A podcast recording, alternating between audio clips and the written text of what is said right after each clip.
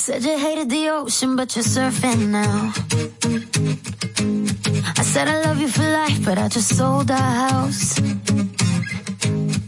We were kids at the start, I guess we're grown-ups now. Mm. Couldn't ever imagine even having doubts, but not everything works out. No, now I'm out dancing with strangers. You could be. Cat- Yeah.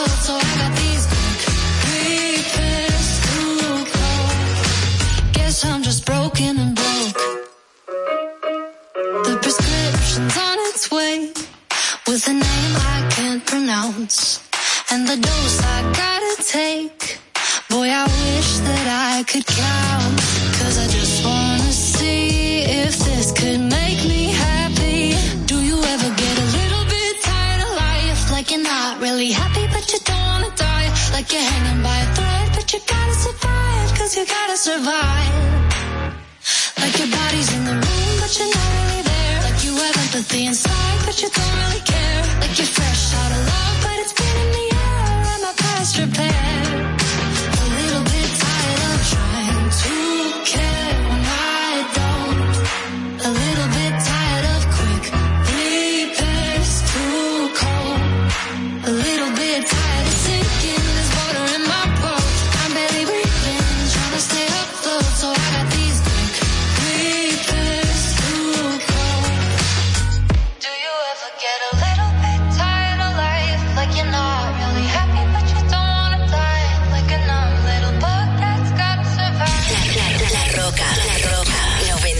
Every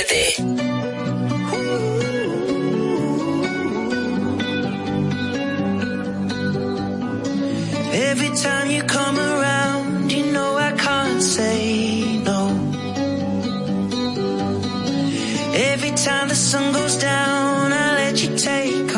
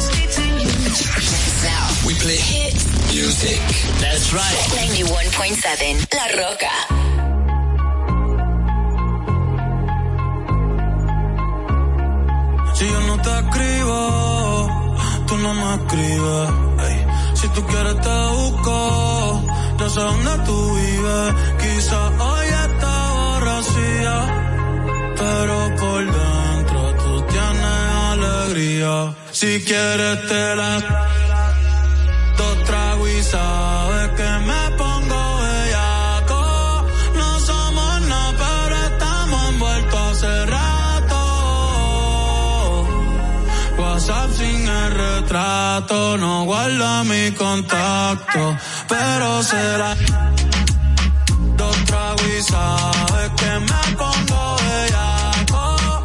No somos nada, pero estamos envueltos hace rato.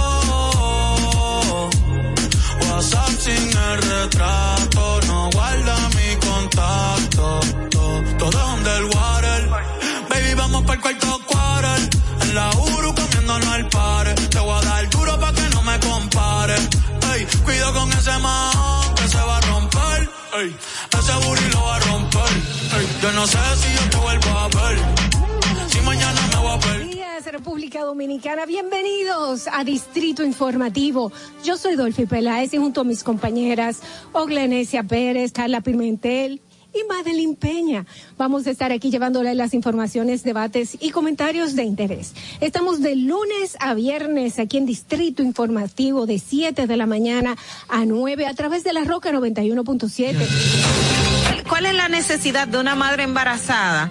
Estar consumiendo alcohol para hacerte sentirla graciosa o para hacer demostrar al otro que tú estás teniendo un nivel de vida igual que las otras. la República Dominicana hacer más para que todos podamos tener asistencia psicológica y psiquiátrica al alcance de nuestras manos, por favor. Eso es muy importante. Lo que sucede es que el ITIQUE, además de que ahora es obligatorio, eh, reúne tres, tres formularios diferentes. Y me parece muy injusto que ustedes, que son cotizantes, que me pagan a mí, porque yo soy empleado de ustedes, porque yo cobro con sus impuestos. Qué bueno que usted lo sabe. ¿eh? Me importa tanto tu vida como la mía.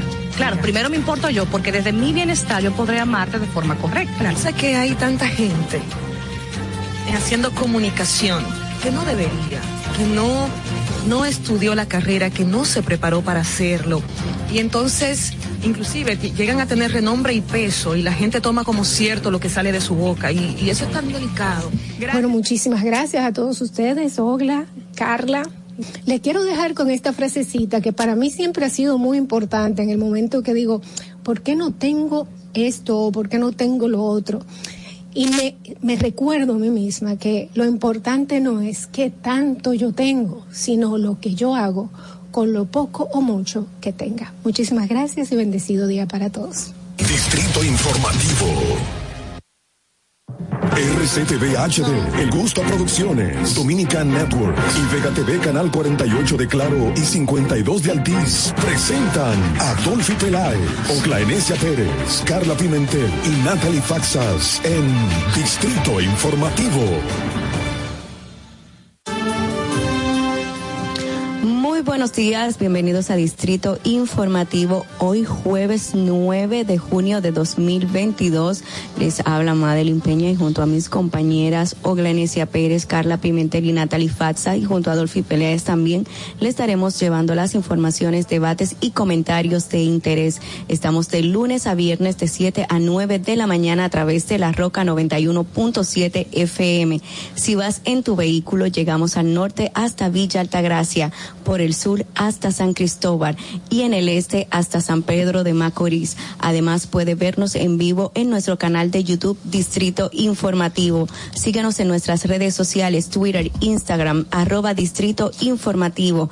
Llámanos, haz tus denuncias a nuestra línea sin cargos 809-219-47. También puedes enviarnos sus notas de voz al WhatsApp 1862-320-0075. Puedes vernos en televisión nacional a través de Vega TV en los canales también de Claro 48 y 52 de Altiz para todo el mundo en la plataforma Dominican Network. Si no has bajado la aplicación, puedes descargarla en este momento y en cualquier dispositivo inteligente. Escúchanos en Apple Podcasts, Google Podcasts, iHeartRadio y Spotify. Todos nuestros comentarios, entrevistas y debates los puedes ver en nuestro canal de YouTube Distrito Informativo. Suscríbete, activa las notificaciones, dale like y no olvides también de compartir y dejarnos sus comentarios. Buenos días, chicas, ¿cómo están? Buenos días, muy bien, gracias. Eh, espero que todos ustedes también estén muy bien y gracias por estar aquí en compañía de nosotras en Distrito Informativo. Bueno, muchísimas informaciones. Ayer fue un día súper emotivo, una despedida con girasoles, aplausos al ministro de Medio Ambiente, su familia muy acongojada, también muchísimas personas que acudieron.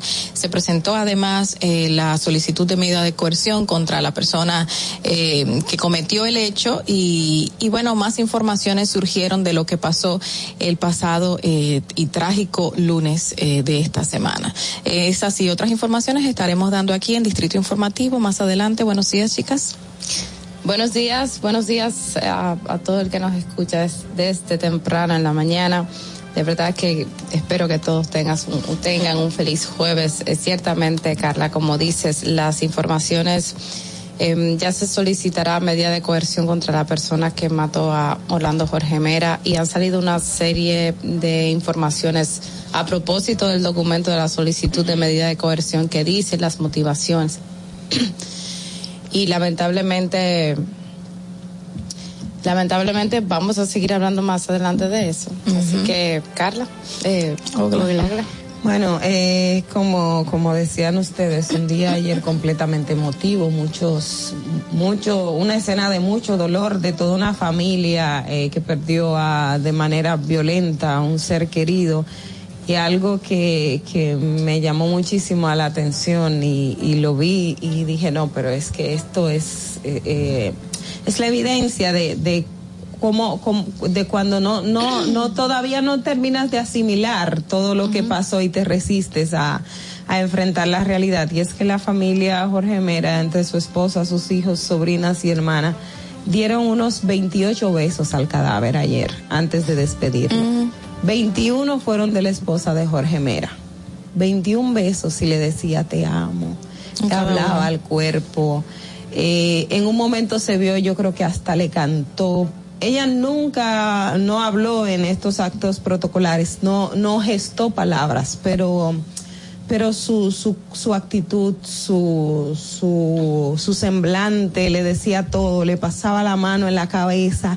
Después de que bajaron el ataúd, ella volvió y besó el lugar donde estaba el ataúd. Era como, como una forma de que, te tengo que despedir, pero, pero como que, que no te No quiero, no despedir. quiero. Esas son, Claro.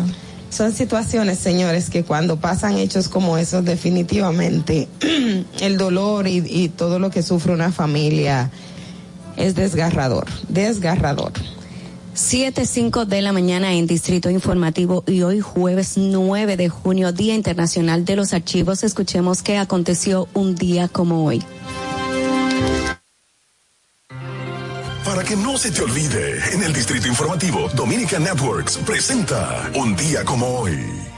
Un día como hoy, 9 de junio del 2007, en Estados Unidos, el transbordador especial Atlantis sufre un daño en el escudo térmico que podría comprometer la misión. Un día como hoy, en el año 2013, el nadador dominicano Marcos Díaz realiza su última travesía a nado al cubrir los 22 kilómetros que separan la playa Palmar de Ocoa y la playa Punta Salinas en Baní. Un día como hoy, en el año 2014, el ministro de Interior y Policía José Ramón Fadul formula un llamado al gobierno haitiano para que ayude a sus nacionales a obtener los documentos necesarios para que puedan participar en el Plan Nacional de Regularización de Extranjeros Indocumentados. Un día como hoy, en el año 2016, la Embajada de Estados Unidos, a través de la sección de Asuntos Antinarcóticos y Ley y la Oficina de Aduanas y Protección Fronteriza, dona 10 perros con sus jaulas para conformar la primera unidad canina del Centro Especializado en Seguridad Fronteriza Terrestre. Un día como hoy, en el año 2019, en un confuso incidente, el ex Grandes Ligas David Ortiz es baleado por un desconocido mientras compartía con un grupo de amigos en un centro de entretenimiento de Santo Domingo Este, entre ellos el comunicador dominicano Joel López, quien también resultó herido.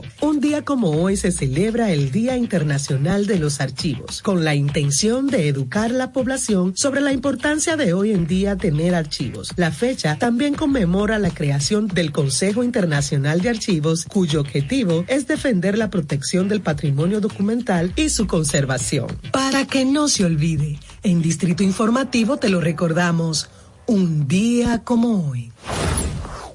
Distrito Informativo. 7, 7 de la mañana y a continuación las principales noticias en Distrito Informativo para hoy jueves 9 de junio de 2022. El presidente de la República, Luis Abinader, participó la noche de este miércoles en el panel de discusión Gobernabilidad Democrática y Estado de Derecho. Esto fue en el marco de lo que es la Cumbre de las Américas. La participación del mandatario fue junto a sus homólogos Laurentino Cotizo de Panamá, también Rodrigo Chávez Robles de Costa Rica en el marco de lo que es la Cumbre Internacional de las Américas a celebrarse en Los Ángeles, Estados Unidos. En esta cumbre, Abinader participará en varias plenarias, encuentros bilaterales con jefes de estados, de eh, también de gobiernos, organizaciones internacionales, empresas multinacionales interesadas en invertir en el país.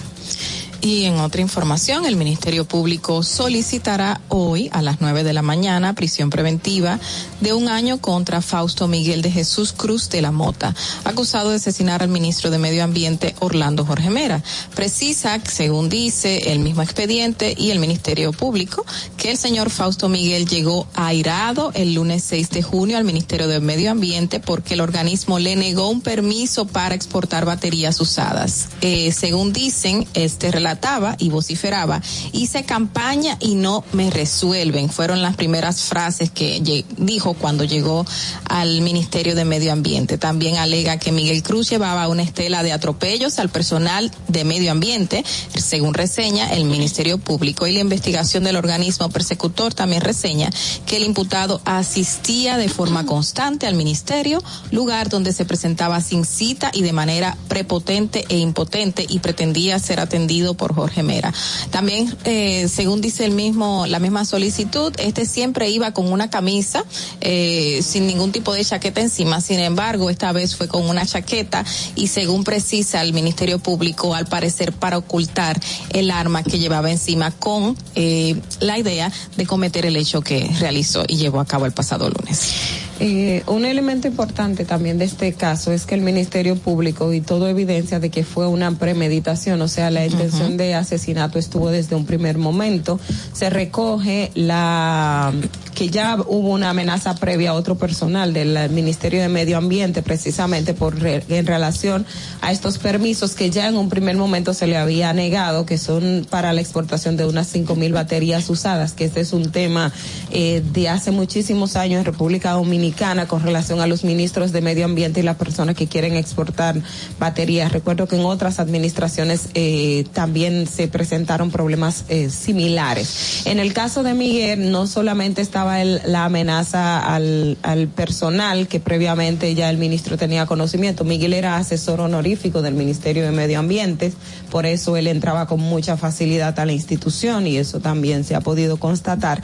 Es que en el vehículo en el cual andaba tenía otra arma de fuego y esa arma de fuego en el bulto que se le veía salir tenía otros casquillos, es decir, tenía más de 30 casquillos de, de, de bala en su poder. O sea, la intención de matar estuvo desde un primer momento y, y está recogida en la solicitud de medida de coerción eh, que el Ministerio Público presentó a las autoridades que tiene que tiene otros detalles eh, relevantes al caso y, y, y, es importante es importante destacarlo por la naturaleza y la importancia que tiene este caso que nosotros ya más adelante eh, y en los próximos días también vamos a seguir debatiendo de este tema porque hay otras informaciones que han salido a relucir. Frío y calculador fueron entre las cosas que mm, el Ministerio Público le señalan en este caso. Seis disparos incluyendo heridas de distancia y de corto contacto, dice la solicitud de medida de coerción lo que evidencia que no se conformó con dispararle a distancia,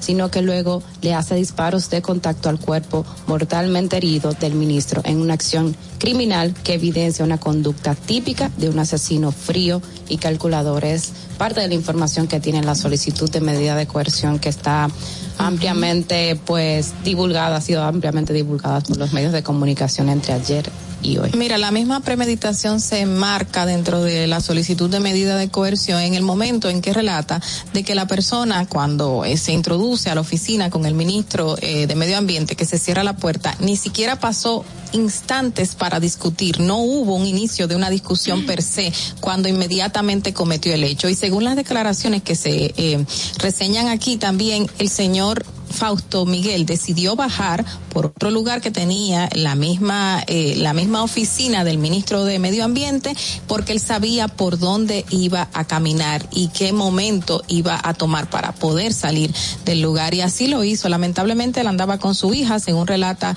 eh, la misma solicitud de medida de coerción, que se encontraba abajo en un vehículo eh, esperándolo, pero no se pudo montar con ella porque ella no pudo salir del local. Entonces ahí, según relata el Ministerio Público, él toma un motor y se dirige hacia la iglesia. Es decir, que según suposiciones podría ser que él ni siquiera tenía eh, la idea de entregarse a las autoridades. Lo que se pasa fue que se vio acorralado y obviamente tuvo que ya decir, ok, maté a una persona, entréguenme y preserven mi vida, que fue lo que le dijo al sacerdote donde fue recibido. Así es, y que y que él llamó de hecho a la hija para que lo fuera a buscar una vez estando en el después de que salió del Ministerio de Medio Pero Ambiente, la eh, ella estando en el, en el escenario y no y no pudo ir donde él, que ahí el Ministerio Público es donde plantea y dice que no hubo siquiera él no se entregó porque se quería entregar, sino era porque ya estaba acorralado y eh, entonces no, no tuvo más, más que hacer. La gente se pregunta de cómo él logró salir, pues precisamente por toda, todo el ambiente que hubo, aunque se cerraron las puertas para que no saliera vehículo en el ministerio debido a la, al alboroto y la, mm, digamos, la escena de terror que se vivió mucha gente caminando, pues él pudo pasar desapercibido dentro de la multitud que salió y que pudo, eh, brincar la cerca o, o pasar por los controles eh, sin sin ser sin ser visto cuando cuando salió a pie. O sea que eh, son muchos los detalles que hay. Otras de las cosas que van a salir seguir saliendo de este de este caso porque hay hay más informaciones hay más informaciones y cambiando de tema, ya en el plano eh, político, el Partido Revolucionario Social Cristiano, PRCC, pidió al gobierno nacional aprobar urgente el nuevo Código Penal ante la orgía de sangre, violencia y criminalidad que se vive, que vive la República Dominicana. El secretario general del PRSC, Ramón Rogelio Genao, señaló que ante la ola de violencia que vive el país, la mayoría, la mayor vacuna es la aprobación del nuevo Código Penal que cursa en la Cámara de Diputados. Cito, el cúmulo de penas, los aumentos de pena y el castigo de reincidencia que consigna la propuesta del nuevo Código Penal son herramientas fundamentales para luchar contra la criminalidad y la violencia, acotó el legislador. Bueno, y en el ámbito de salud, pues los mayores de 12 años tienen hasta el 31 de julio para inocularse contra el COVID-19 con la vacuna desarrollada por Pfizer, ya que 3 millones de dosis del, de dosis están a punto de vencerse. La información la confirmó este miércoles el viceministro de Salud Colectiva, Eladio Pérez, quien llamó a la población a aprovechar este momento para colocarse el antígeno, sobre todo la tercera y cuarta dosis para elevar la inmunidad ante la infección viral. Por favor, acudan a vacunarse porque da pena que tres millones de, de vacunas se desperdicien, expresó el funcionario. Bueno. Miren, eh, también hablando de hechos violentos, si bien pasó, pero y en los recordatorios de un día como hoy la gente lo pudo ver, es que también casualmente en el mes de julio del año antepasado fue el atentado a David Junio, Ortiz. eh, junio. En junio, exacto. Eh, fue el atentado a David Ortiz que toda la sociedad dominicana también vi- vivió en un hecho violento que desconcertó a la población. O sea, podría uno decirse como en épocas como esas, dos hechos que, que acapararon completamente la atención de la sociedad dominicana porque eran cosas que, que no se esperaba. El caso de David Ortiz y coincidencialmente también en estos días lo de Jorge Mera, es decir, dos hechos de personalidades o de personas muy relevantes para la República Dominicana víctima de, esta situación. Y con relación a lo del Código Penal, quería, porque ayer vi en algunos medios de comunicación que hablaban del tema de la propuesta de condena que podría tener el señor Fausto Miguel y quienes planteaban que podría llegar hasta unos 40 años. Y eh, la verdad es que no, porque la nueva, la ley de armas contempla 40 años de prisión para el uso de arma ilegal, que en el caso del señor Fausto, el Ministerio Público está hablando de arma ilegal. El uso de arma ilegal solo permite, de acuerdo a la ley, aplicar 40 años cuando es un acto de eh, robo, de atraco, lamentablemente. Y es una de las debilidades que tiene esa, esa normativa. Bueno, o sea, solo en los casos de robo. Si tú matas, no. No, eh, eh, si tú matas a una persona por acto de sicariato, lo que sea, la ley no contempla la pena de los 40 años. Bueno, qué barbaridad. Mira, yo quiero, eh, hablando de armas de fuego, ayer estábamos dando la información a medias porque es algo que se estaba desarrollando acerca del señor Carlos Juan Rodríguez García, encargado provincial de Santiago Rodríguez del Ministerio de Industria y Comercio y MIPIMES. Se manifestó que él había asesinado una pareja de esposo y también había herido dos personas que se encontraban en un local de diversión la noche antes. Y bueno, estas personas, eh, dos de los heridos y tres y dos de los asesinados, pues los asesinados son el, la pareja de esposo lo tengo por ahí, bueno, lo perdí. Pero eh, uno de los heridos fue el regidor de la Fuerza del Pueblo, Erling Gómez, alias Tito Tour, quien en un principio se decía que él iba detrás de la pareja de esposo, pero ahora, según se identifica, era detrás del regidor Erling Gómez, alias Tito Tour, de a quien se dirigía para agredirlo. Y este fue quien resultó herido. Entonces, asesinando a esta otra pareja de esposos. La pareja de esposos son Juan de los Santos Peralta, de 36 años y Marielis Anabel Vargas de 27 años, que supuestamente no lo conocía, pero hay un video que circula en las redes sociales donde cuando ya fue apresado, que se ve que lo tienen simplemente sentado en el destacamento, eh, sin ninguna, sin esposa y sin nada, y también con un tono amenazante a las autoridades, aparte de eso, de que está sumamente borracho, sumamente borracho. por el tema de la borrachera, porque eso es lo que más llama la atención en ese, en ese video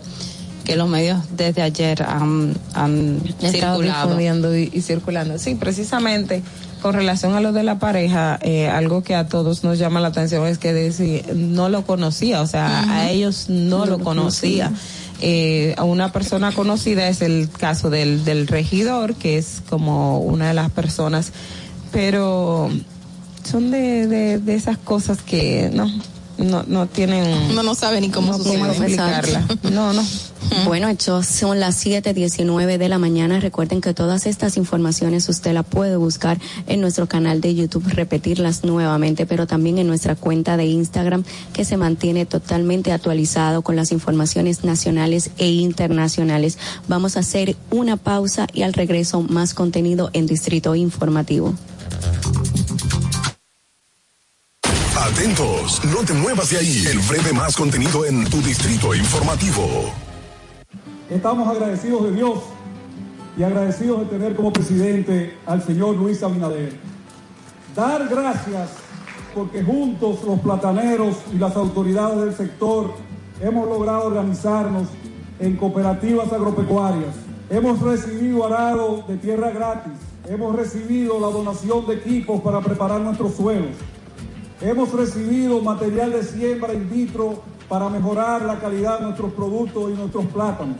Hemos cultivado nuestros plátanos a la tasa de interés más barata que he escuchado durante mis 59 años de vida a tasa cero por el Banco Agrícola por instrucciones del excelentísimo presidente Luis Abinader.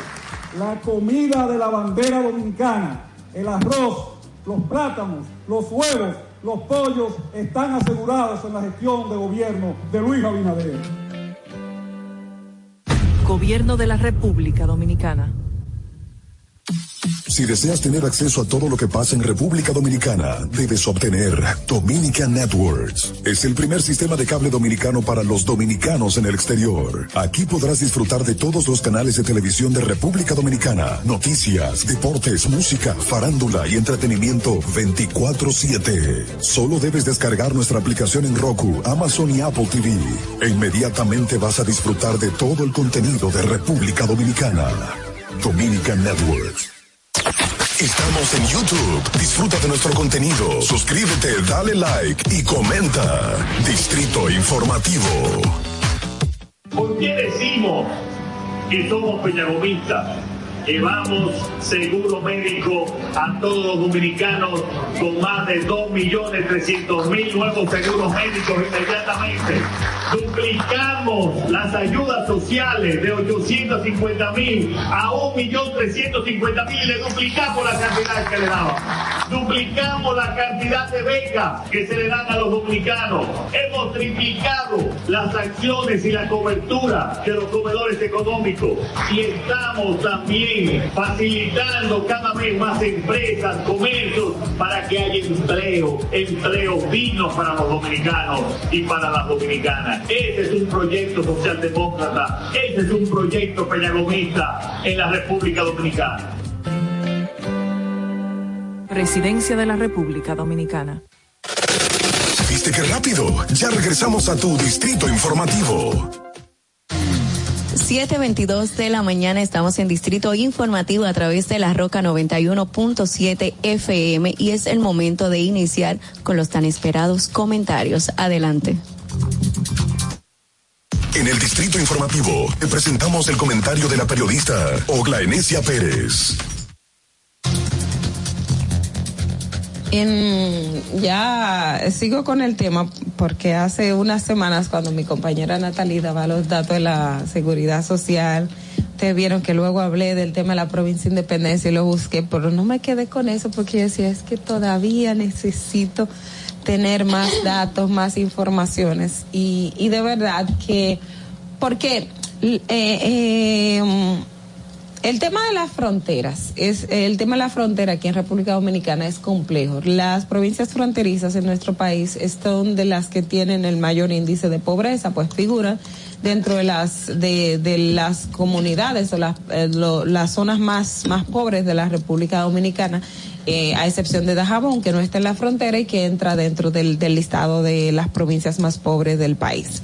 A raíz de, esto, yo quise seguir hurgando para saber un poco más de qué se vive en la provincia de Independencia, porque cuando vemos en la tesorería de la seguridad social que decían que habían solo 433 puestos de trabajos formales disponibles y que de esas habían 423 ocupadas, pues eh, la pregunta obligatoria es entonces de qué se vive en la provincia de Independencia. Y buscando unos datos eh, precisamente de todo lo que hay en la provincia de Independencia, encontramos que en esa localidad solamente hay unas 71 empresas o negocios registrados. Una localidad de cerca de 75 mil habitantes. Solo hay 71 empresas registradas y de esas 70 o empresas o negocios o fuentes de donde donde hay empleo porque eh, en ellas no es no todas son empresas solamente tres tienen más de 50 empleados, o sea, de tres, más de 10 a 50 empleados. Es decir, que la gran mayoría de las, los negocios que hay en esa provincia, y también lo decía el viceministro encargado de asuntos fronterizos, el señor Roberto Berriel, con el que comentamos, es que el 81% de acuerdo a la, al Ministerio de, a, unos, a una data de la Oficina Nacional de Estadística y también un reporte que tiene el Ministerio de Economía, Planificación y Desarrollo, el 81%, más del 81% de esos empleos o de esos negocios son eh, de, de familia y son pequeños negocios que no pasan de 10 empleados, de 3 empleados, es decir, de 1 a 5 empleados es el, es el rango de lo que tienen y algunos pueden llegar a 10 y en la mayoría de los casos son negocios familiares, es decir, la gente tiene un colmado, un puesto de picapollo, un comedor de comida, de vender comida que no solamente sea picapollo, sino que usted pueda ir a lo tradicional, una fonda en República Dominicana.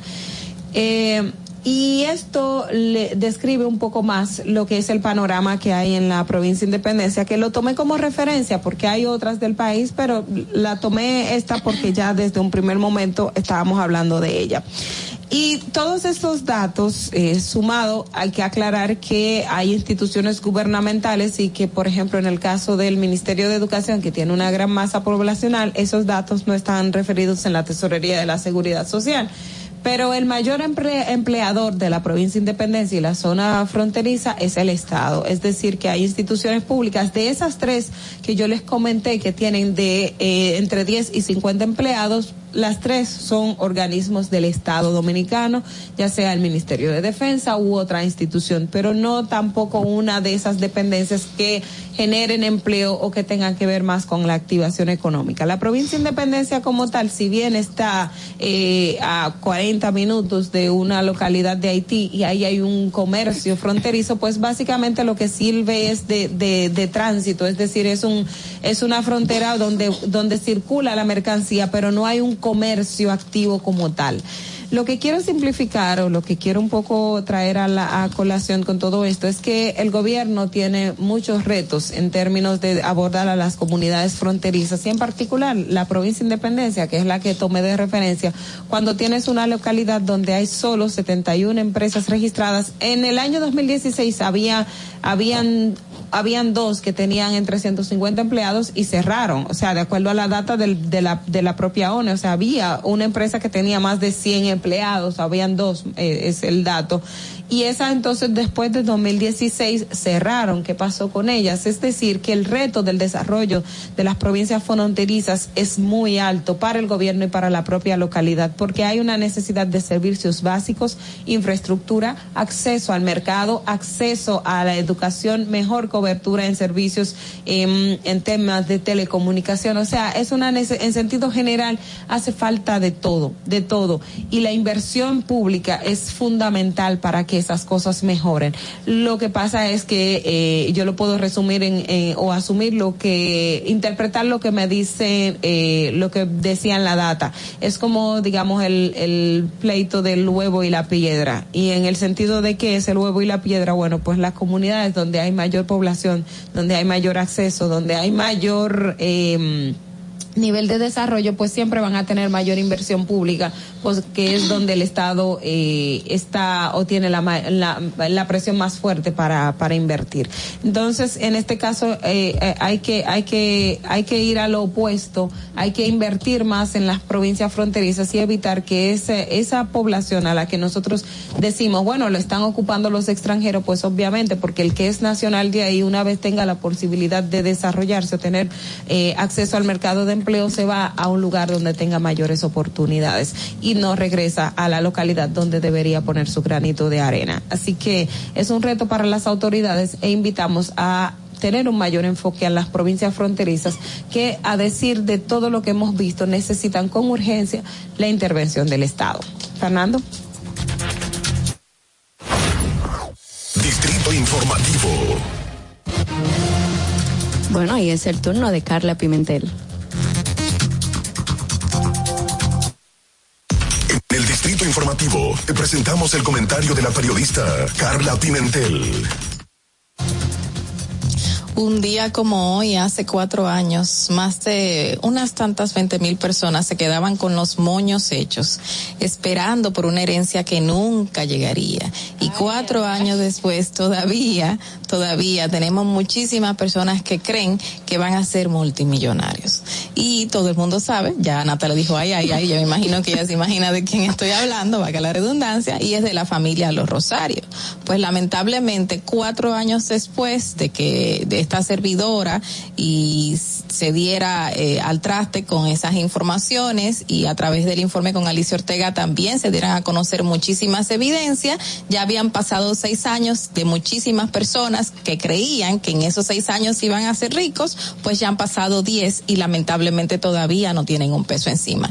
Y la supuesta fortuna de los Rosarios eh, viene según informaciones de las mismas familiares que son hijos de los hijos de los hijos de los hijos, pues desde los del siglo XIX, según indican ellos, el, el papá, eh, el patriarca, que tenía una gran finca y también tenía una gran minera, pues era multimillonario y decidió que lingotes de oro que salieron de esa minera se iban a depositar en un banco suizo que se llevaron en un barco hacia, hacia ese país. Y allí se depositaron esa gran cantidad de lingotes de oro, porque así lo indican, y están en la espera de que la familia decida recogerlo después de siglos, después de años, después de décadas.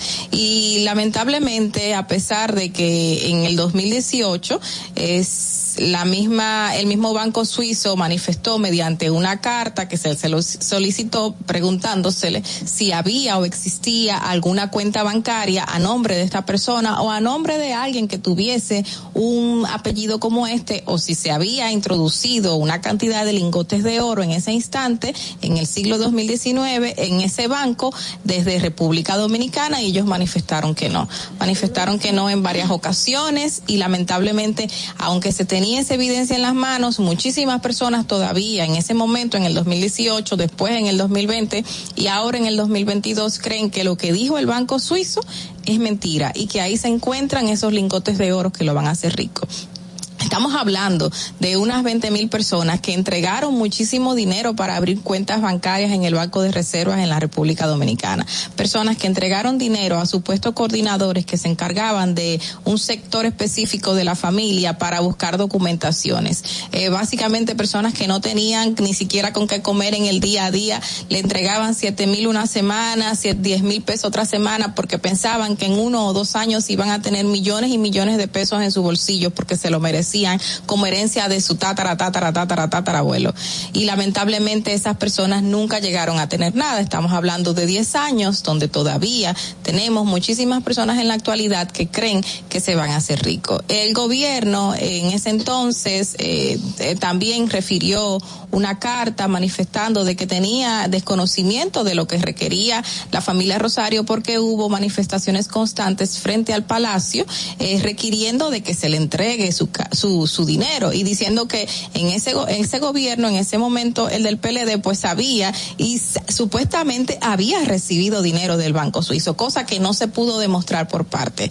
Eh, manifestaciones constantes dirigidas por el abogado Johnny Portorreal, quien se decía líder de todo el proceso y quien tenía en, en la, en la, una oficina eh, cerca de las inmediaciones de la avenida Duarte, donde recibía a muchísimas personas que siempre se aglomeraban allí. Decía, vamos a protestar porque necesitamos nuestro dinero, el gobierno se lo está cogiendo, pero no hubo manera de, de, de, hacerlo, de demostrar que el dinero se le estaba cogiendo el gobierno en ese momento. Dos años después, en el 2020, pues lamentablemente para el abogado Johnny Real este fue eh, demandado por unos 240, la, para mala suerte fueron solo 240 a 300 personas de casi 20 mil que habían depositado muchísimo dinero, que decidieron querellarse contra él y bueno, eh, fue suspendido por dos años Johnny Real para no ejercer su profesión de abogado y no tener ningún tipo de vínculo ni siquiera con la familia. Esa fue eh, la decisión que se tomó en ese entonces, pero no fue más allá, porque después que esta persona sale del grupo de la familia y decide y, y se decide de que él no va a seguir y no va a poder seguir estafando a más nadie, pues surgen otros. Y hay otros abogados que algunos tienen los apellidos Rosario y otros no, que todavía están dirigiendo toda esta campaña, eh, buscando personas que le hacen creer de que van a ser ricos y estas personas siguen dándoles dinero, siguen eh, buscando prestado 10 mil, 15 mil pesos, 20 mil pesos a cada rato y les dicen, no, en un mes vamos a tener eh, este dinero, en dos meses vamos a tener ese dinero, en tres meses tú vas a ser rico, esa herencia va a llegar. No sé cómo se mantiene todavía esa, esa mentira y no sé cómo la estafa todavía sigue caminando, a pesar de todo lo que se ha demostrado, la gente, muchísima gente en República Dominicana con muchas necesidades cree que se va a hacer rica y pide prestado porque en dos meses va a tener un dinero en sus manos que no se sabe ni dónde está, ni de dónde salió, ni para dónde va. Pero es la historia que le pintan. El Estado en la actualidad, aunque el mismo Banco de Reserva también una vez emitió un comunicado diciendo de que no, ellos no le habían aperturado cuentas a esas familias para que reciban dinero, como se decía en ese entonces, sino que le habían aperturado cuentas como cualquier persona que iba a sacar una cuenta y se le abría.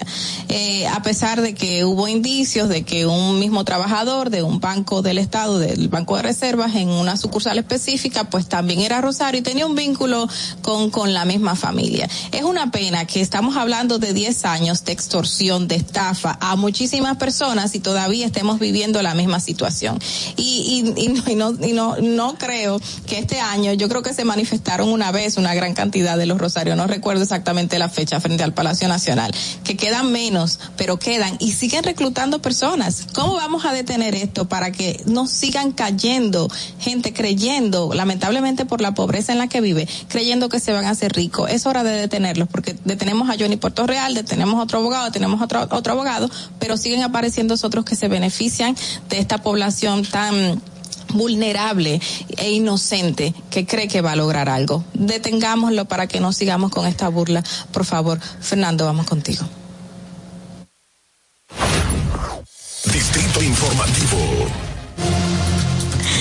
Carla, yo me acuerdo hasta de una publicidad que pagó el Banco de Reserva en muchísimas ocasiones refiriéndose a que no tiene ningún dinero de estas personas uh -huh. en, su, en, en su historial del banco. Y aparte de eso, la familia Rosario no sabe claramente si fueron los reyes católicos o Cristóbal Colón que trajo ese dinero. Pasamos al siguiente comentario. En Distrito Informativo te presentamos el comentario de la periodista Natalie Faxas. Mire, antes de pasar de tema, yo creo que uno de los títulos, mejores títulos que yo he visto en, en el periodismo en los últimos años fue sobre eso. Los Rosarios. Los Rosarios. Sí, sí. Herencia Rosario, la estafa más novelesca de la República Dominicana. bueno, cambiando de tema y ya un tema serio eh, que quiero resaltar aquí. Eh, y seguir un poco con el tema de Orlando, de la muerte de Orlando Jorge Mera. Eh, es un acontecimiento que hiere profundamente la sociedad dominicana y que nos mueve también a grandes reflexiones. Reflexiones desde la perspectiva de la violencia, reflexiones desde la perspectiva del uso de las armas, eh, de la seguridad, la seguridad ciudadana, la seguridad en las instituciones, incluso la amistad y también el quehacer profesional y específicamente el quehacer periodístico. Y esto último lo digo por las recientes declaraciones que dio la procuradora Miriam Germán Brito a la salida de la funeraria cuando todavía, eh, bueno, a inicio de semana. Eh, hubo unas declaraciones que dio a unos periodistas que yo quiero que rescatemos para seguir con el comentario. Fernando, vamos a poner el video. Vale, tranquilízate que no estamos en la fiscalía hoy.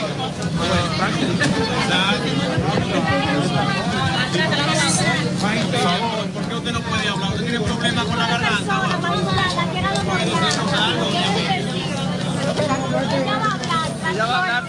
Miren, le voy a decir algo. Ustedes debieran tener la suficiente condición humana para respetar el dolor ajeno. Esa persona que está ahí muerta, la conozco yo desde que nació. No siguen a uno con este tipo de cosas. Gracias. Nosotros no estamos irrespetando. Miren, y esto lo podemos analizar desde varias perspectivas, pero todo desde el punto de vista periodístico. No me voy a enfocar en, en si la funcionaria actuó bien o reaccionó bien o no, no, no. Vamos a hablar del tema del periodístico. Lo primero, ¿era correcto que los periodistas se acercaran a la funcionaria y le preguntaran en este escenario? Yo creo que sí. El confeso asesino se encuentra ahora bajo el Ministerio Público, que es la institución que dirige Miriam Germán Virito. Entonces, para mí era ciertamente de orden que los periodistas se acercaran a tomar las impresiones de la procuradora, de la funcionaria que dirige esa institución, donde ahora está, custodi que está custodiando al confeso asesino del ministro de Medio Ambiente. Lo segundo, ¿fue correcto el manejo de los periodistas en este caso? Yo diría que fue incorrecto el manejo de algunos periodistas. Provocar a una persona que no quiere hablar con comentarios del tipo o preguntas del tipo de le duele la garganta es cuestionable, no es profesional e incluso diría yo que hasta es vergonzoso verlo en un escenario como esto. El escenario también marca una pauta que en momentos como estos Y en cualquier momento, cuando nosotros sabemos, los, pe- los periodistas sabemos que si una persona no quiere hablar, pues no está obligado a hablar con los medios.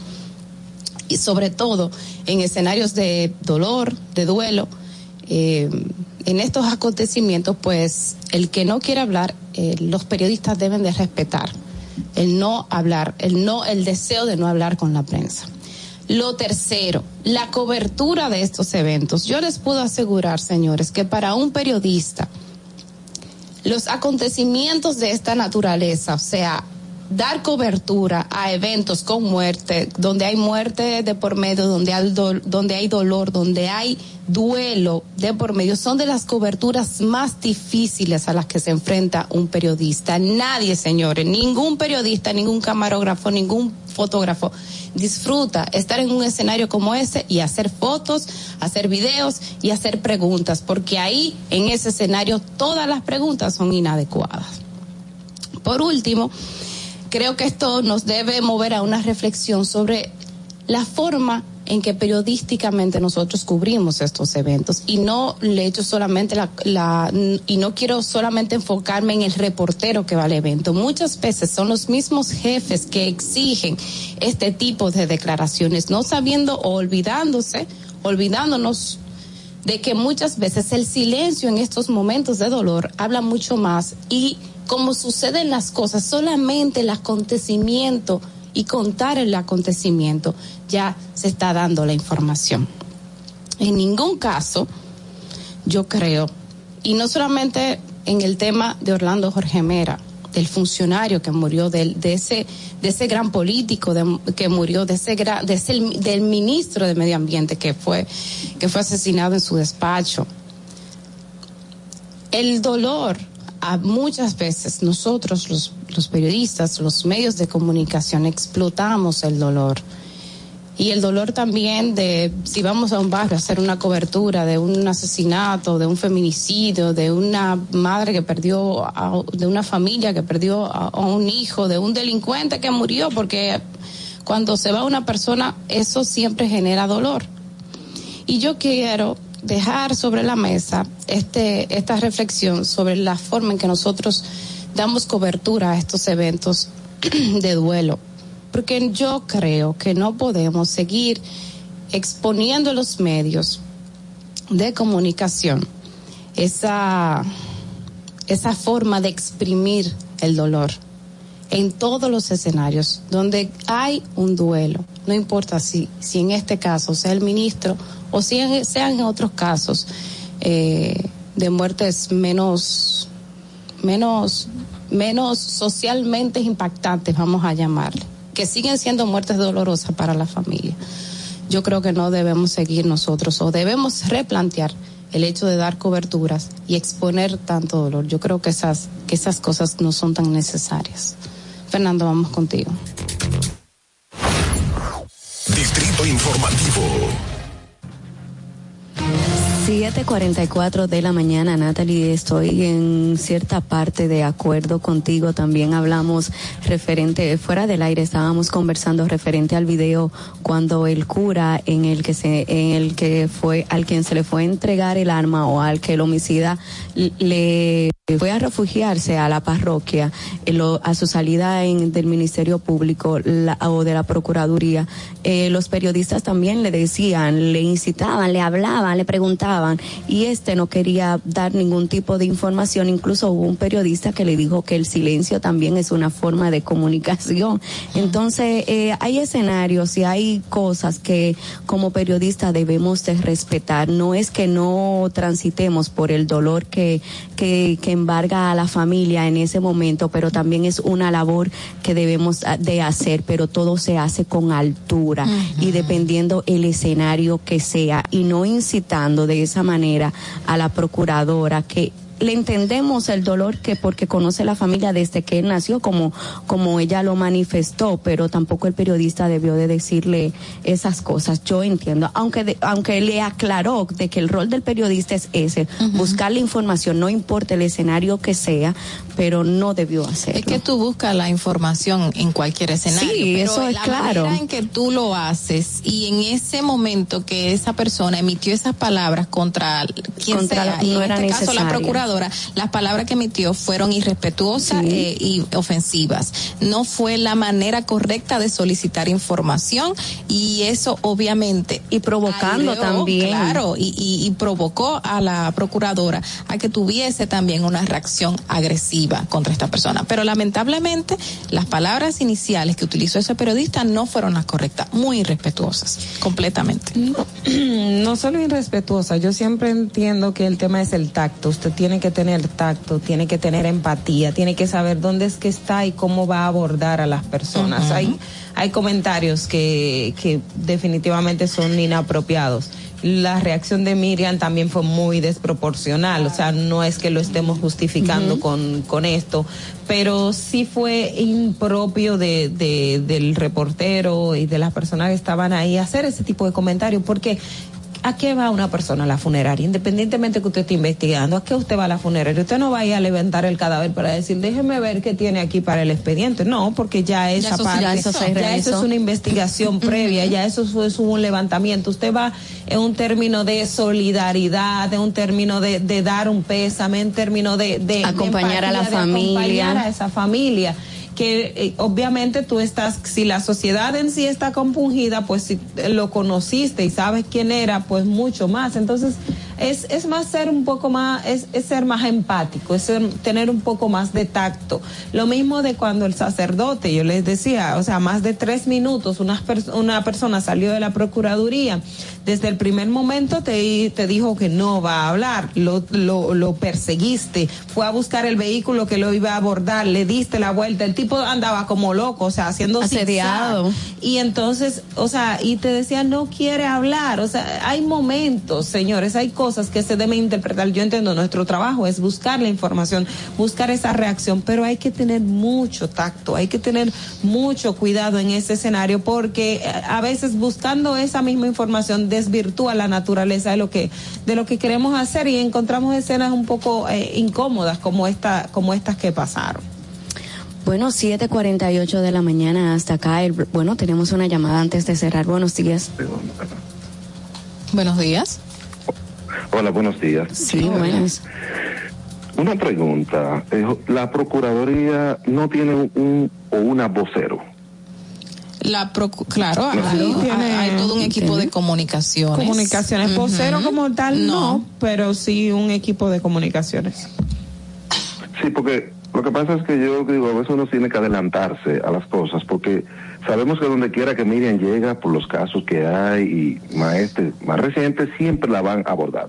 Entonces yo lo que digo, si uno se adelanta y tiene un- su equipo de comunicación, mire, el día de hoy ella no va a dar declaraciones, por tal y tal, porque eso es algo personal. No hay manera. terminar. Digo yo, me votaron como los periodistas. ustedes. Eso es lo que Entonces, Imagínate. Lo que quiero decir es que, digo yo, porque yo entiendo, estoy totalmente de acuerdo con ustedes que hubo demasiada imprudencia, pero a la vez, periodistas al fin necesitan insistir. Pero yo no me fue el puedo momento, quizás no fue la forma. Sí, pero yo no me puedo, yo no puedo lanzar un comunicado adelantándome a algo que yo no sé que me van a No, no, preguntar ni qué va a pasar. Es que, Es es de tener una si no va a hablar. estrategia. De hecho, había alguien ahí de la. Procuraduría que le dijo, que dijo a los periodistas no va a hablar, pero eso no es, o sea, aunque digan que no, No es quiere hablar, no hablar. es, no es limitante. Ya Porque para- mi fuente directa es dejarla, ella. Es decirle, mire, ella va a dejar, va, se va, va a dar informaciones ahorita a las 5, aunque sea mentira. A las 5 se va a dar unas declaraciones sobre este caso. En este momento solamente estamos dando el peso a la familia. Digo yo, y ahora si siguen insistiendo, entonces es bien dado el boche. Bueno, muchas gracias, gracias por la información. Déjame dar parte eh, en razón en esto. En En, a- en ese escenario, ciertamente hubo muchísima, muchísima falta de organización, de protocolo, no solamente para los periodistas, hubo personas que querían solidarizarse con, con la familia y no pudo acceder allá. O sea, ciertamente, eh, yo creo que quizás si se hubiera organizado mejor y a la prensa se le hubiera dado un espacio, se hubiera pensado en un espacio para la prensa, entonces quizás, eh, pues se hubiera evitado un poquito más, un poquito más eh, este tipo de, de incidentes. Buenos días. Sí, buenos días. Sí, buena.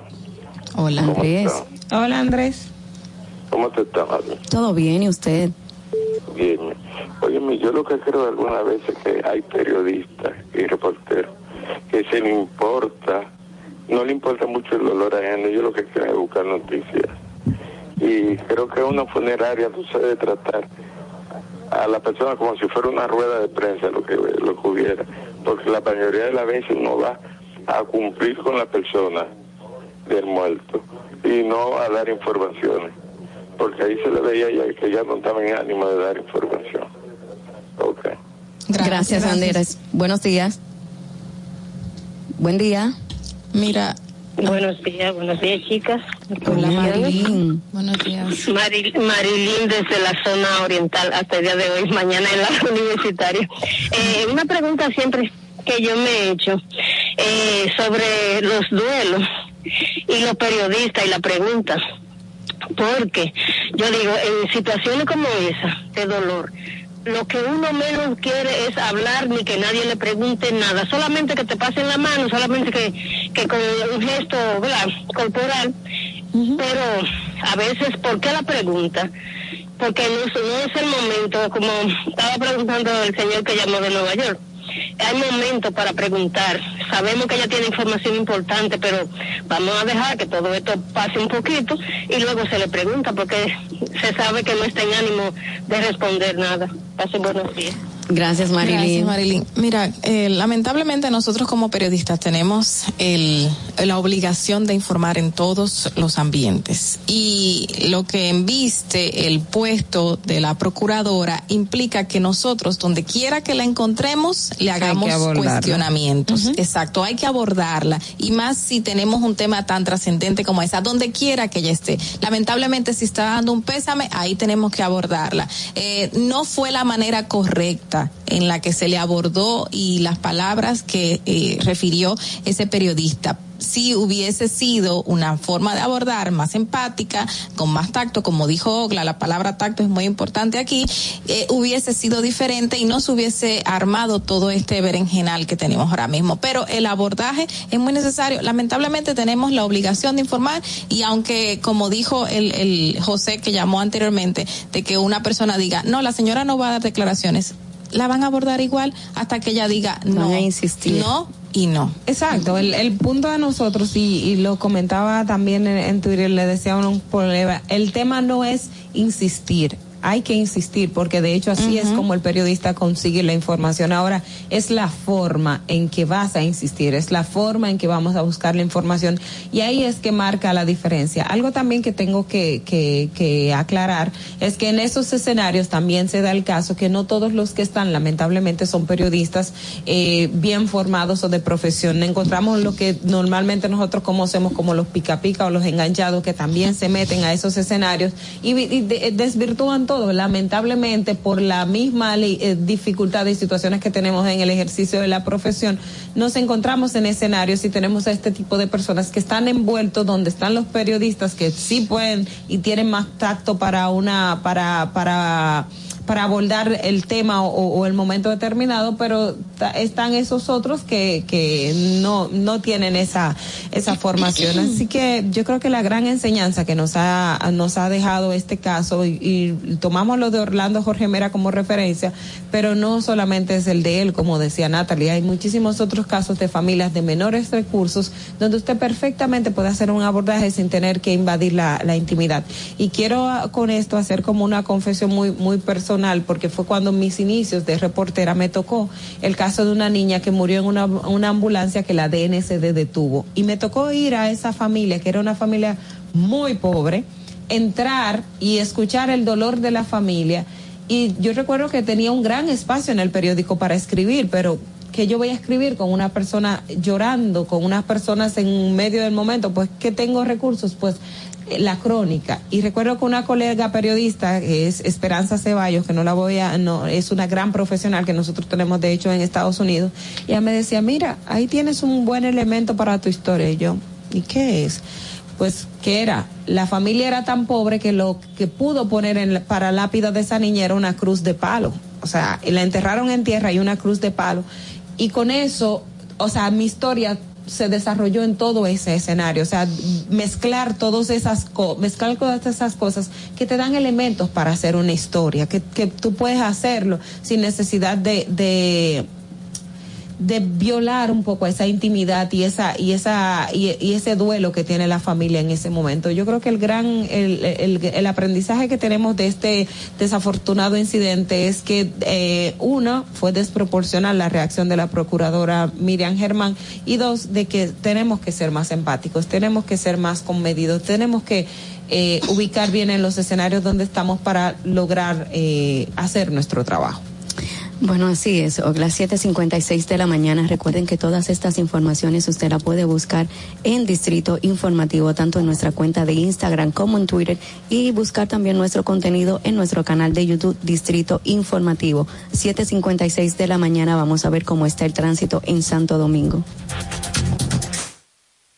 Para que llegues a tiempo y no te compliques con el clima, te traemos en el Distrito Informativo el tráfico y el tiempo. Y así se encuentra el tráfico y el tiempo a esta hora de la mañana en Santo Domingo. Se registra tráfico pesado en la avenida Máximo Gómez en Cristo Rey, Puente Presidente Peinado, avenida Presidente Jacobo Magluta, carretera La Victoria en Sabana Perdida, carretera La Isabela, gran entaponamiento en la avenida República de Colombia, en Los Ríos y en zonas aledañas, elevado avenida 27 de febrero, autopista Juan Pablo Duarte, cerca de Los Alcarrizos, elevado de los beisbolistas, prolongación Avenida 27 de Febrero, en el puente Juan Bosch hasta el túnel Avenida Las Américas, Avenida George Washington hasta la Avenida Francisco Alberto Camaño Deñó Puente Flotante, Puente Ramón Matías Mella y en la Avenida México en Villa Francisca. Para el estado del tiempo en el Gran Santo Domingo, se encuentra mayormente soleado en este momento con una temperatura de 21 grados y una máxima de 30 grados. Hasta aquí el estado del tráfico y el tiempo. Soy Nicole Tamares. Sigan en sintonía con Distrito Informativo.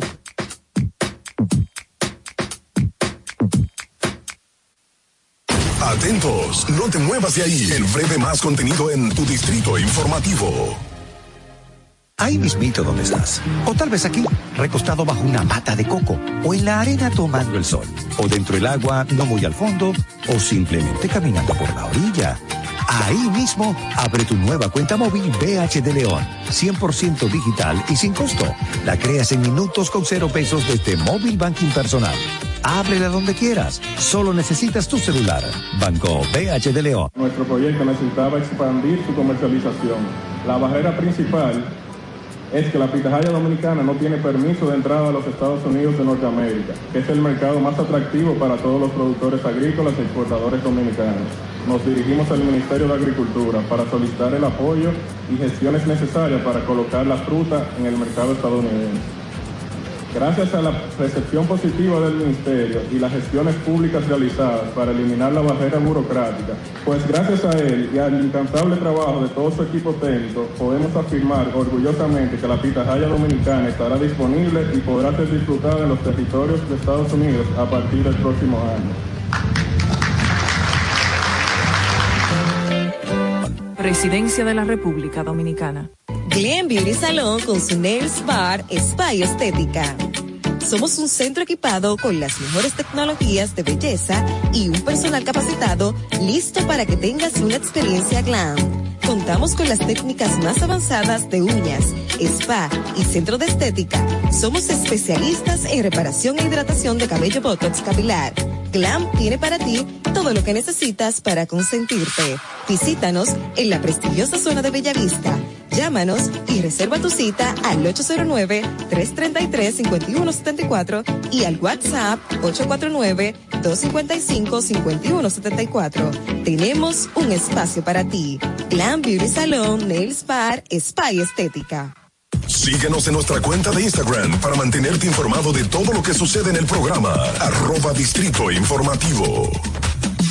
Si deseas tener acceso a todo lo que pasa en República Dominicana, debes obtener Dominican Networks. Es el primer sistema de cable dominicano para los dominicanos en el exterior. Aquí podrás disfrutar de todos los canales de televisión de República Dominicana, noticias, deportes, música, farándula y entretenimiento 24/7. Solo debes descargar nuestra aplicación en Roku, Amazon y Apple TV.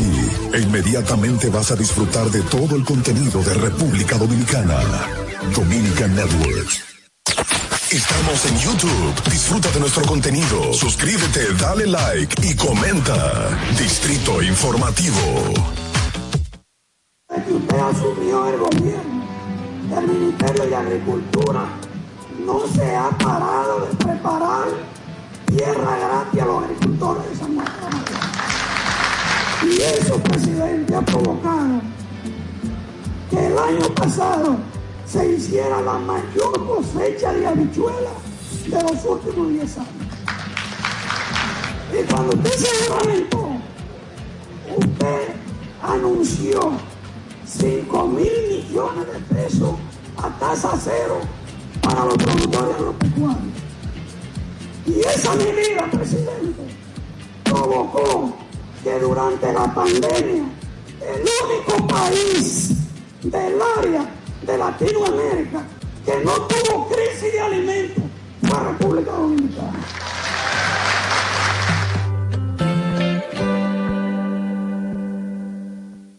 Gobierno de la República Dominicana. ¿Viste qué rápido? Ya regresamos a tu distrito informativo.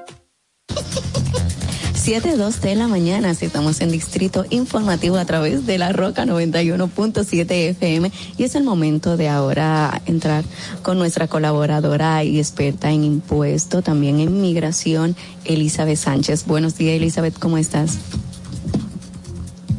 Hola, buenos días. Elizabeth, hoy vamos a abordar... Buenos días, buenos Ay, días. buen día, Elizabeth, ¿qué tal? Bien, bien, que hoy empezamos un día bastante agitadito, por aquí andamos. Mm, ¿Todo bien? Sí, sí, sí, sí, que hay clientes que tú le dices a las ocho y media y llegan a las ocho.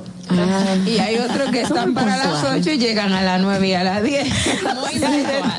Lo, bu- lo bueno es que eh, no saben que yo, si digo que es a las ocho y media, eh, se sienta a ver televisión allá afuera hasta que yo empiece a las ocho y media. Muy bueno, muy bien. Elizabeth, tenemos varias preguntas súper interesantes que no ha- nos han llegado. Una de ellas es, ¿puedo como residente pedir a mi madre en lo que espero la aplicación de mi ciudadanía camine o en lo que espera que la aplicación que hizo de su ciudadanía esté caminando? pero ni que fuera una ley que permite que tú empieces a caminar como los niños.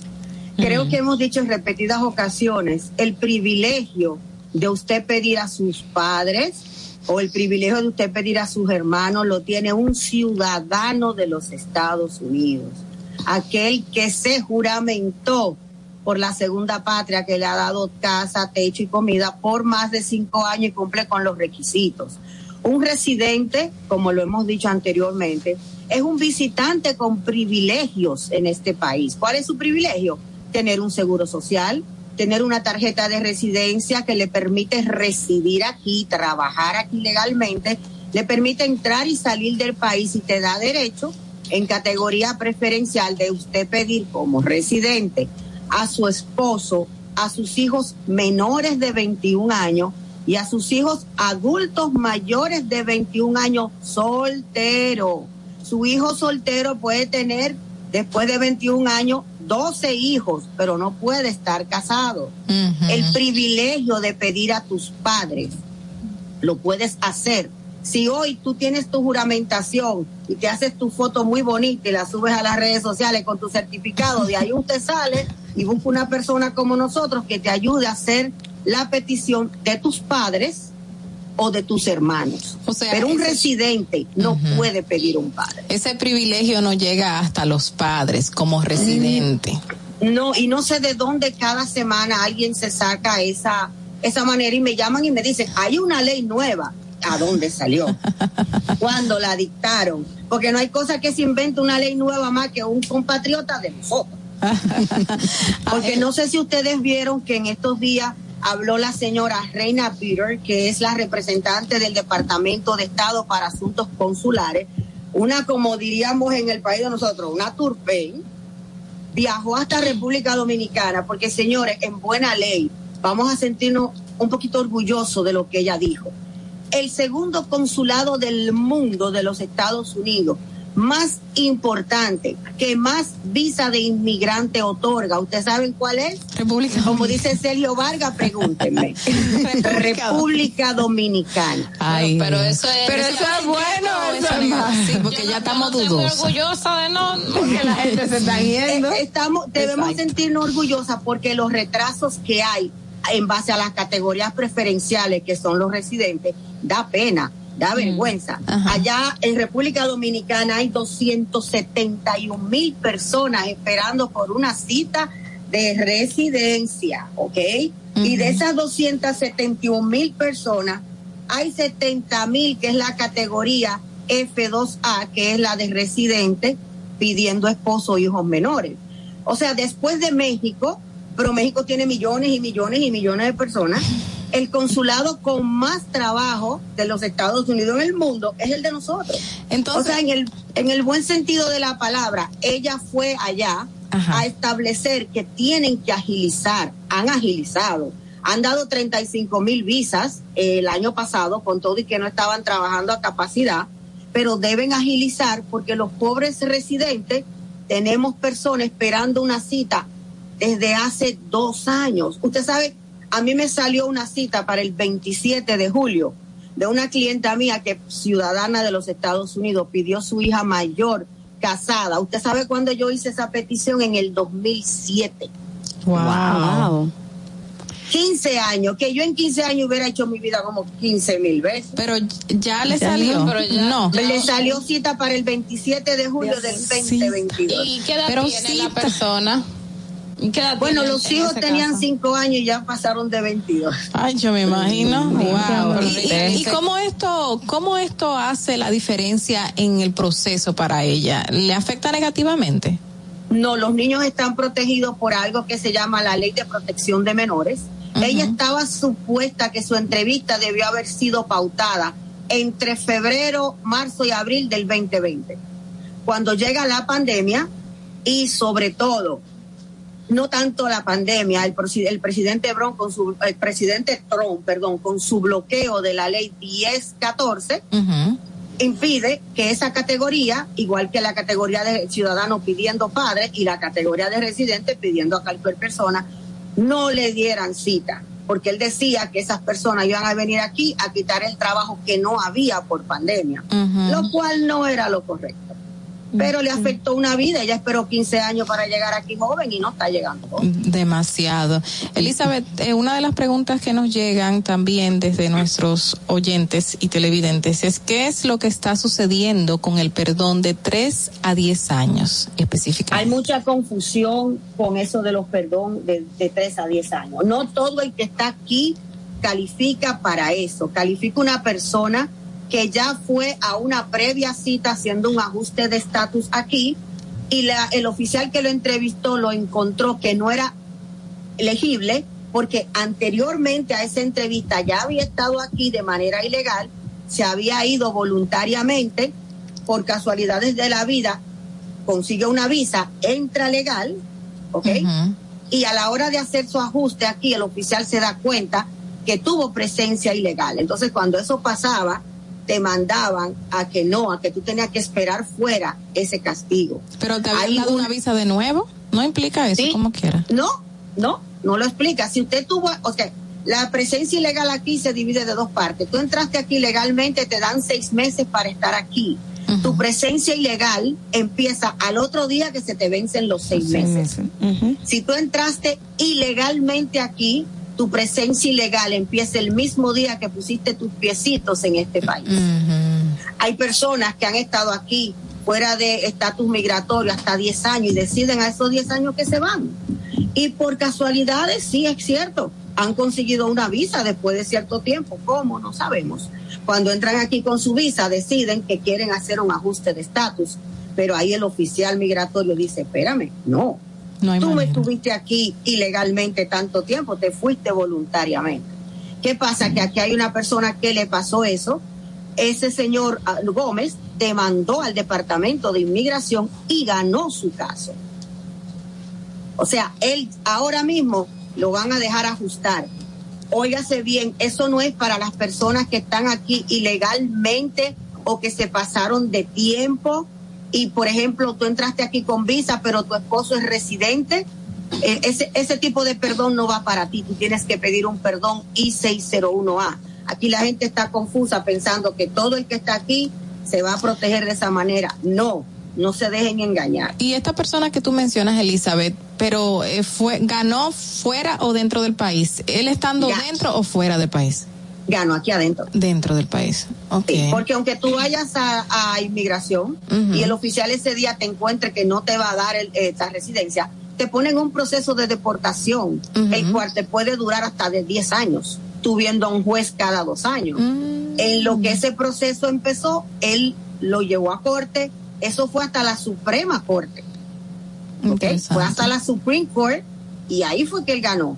Y él incluyó cinco personas más que estaban parecidas igual que él. O sea, esas cinco personas junto con él, ya el servicio de inmigración tiene que aceptarle que le hagan el ajuste de estatus de nuevo y sobre todo, inmigración aceptó que debe cambiar esa parte de la ley para algunos casos. Ya aceptó su error. ¿Cuáles otras medidas, Elizabeth, se están dando en torno al perdón de tres y diez años? Solamente esas que estamos diciendo, no le aplica a más o a ninguna otra persona que esté aquí fuera de estatus migratorio. Por ejemplo, si usted entra aquí legalmente y tiene un hijo de 21 años y su hijo la va a pedir, eso no le aplica a usted, porque usted está aquí y no, y no regresó voluntariamente. Eso no aplica. Ya, Elizabeth, hace un momento cuando hablabas del tema de la visita de, la, de la funcionaria de Estados Unidos aquí y que República Dominicana era estaba en número dos, me, entonces a mí me surge la pregunta de que si en Estados Unidos esto es más un tema de negocios, o sea, si es, eh, o sea, hemos visto el tema de los extremos nacionalistas, el mismo Trump y todo lo que había, pero el manejo en términos migratorios pareciera más un asunto de negocio que más, que otra cosa, no sé. Inmigración es un negocio. Inmigración de las instituciones de los Estados Unidos que se mantiene del dinero que hace por lo que recibes inmigración. Aunque inmigración está en más déficit que quien tú menos te lo imaginas, nunca tienen plata. Yo no sé qué hacen ellos con el dinero, nunca tienen dinero y por eso han sido los retrasos, porque tuvieron que despedir compañías que ellos subcontratan. Los retrasos han venido porque cuando la, administración Trump, varias compañías que eran subcontratistas de inmigración, las cancelaron, le cancelaron los contratos porque supuestamente no había dinero y el Congreso, ojo, no le dio dinero a inmigración. Si aquí viniera una reforma migratoria, ¿ok? Y estamos hablando que dicen que son 11 millones de personas fuera de estatus. Para mí esos 11 millones se pasaron hace rato hay más de, para mí hay más de 12 millones de personas. Si aquí se, hiciera una, un, una, un, un, un, descanso, un release migratorio, estamos hablando que si puede, si van a cobrar 3 mil dólares por persona, tú sabes el dinero que se ingresa al Departamento de Inmigración. Mm. Y en vez de hacer algo que se pueda resolver, que muchas personas puedan calificarse, claro, el que tenga derecho a hacerlo, inmigración es un negocio total.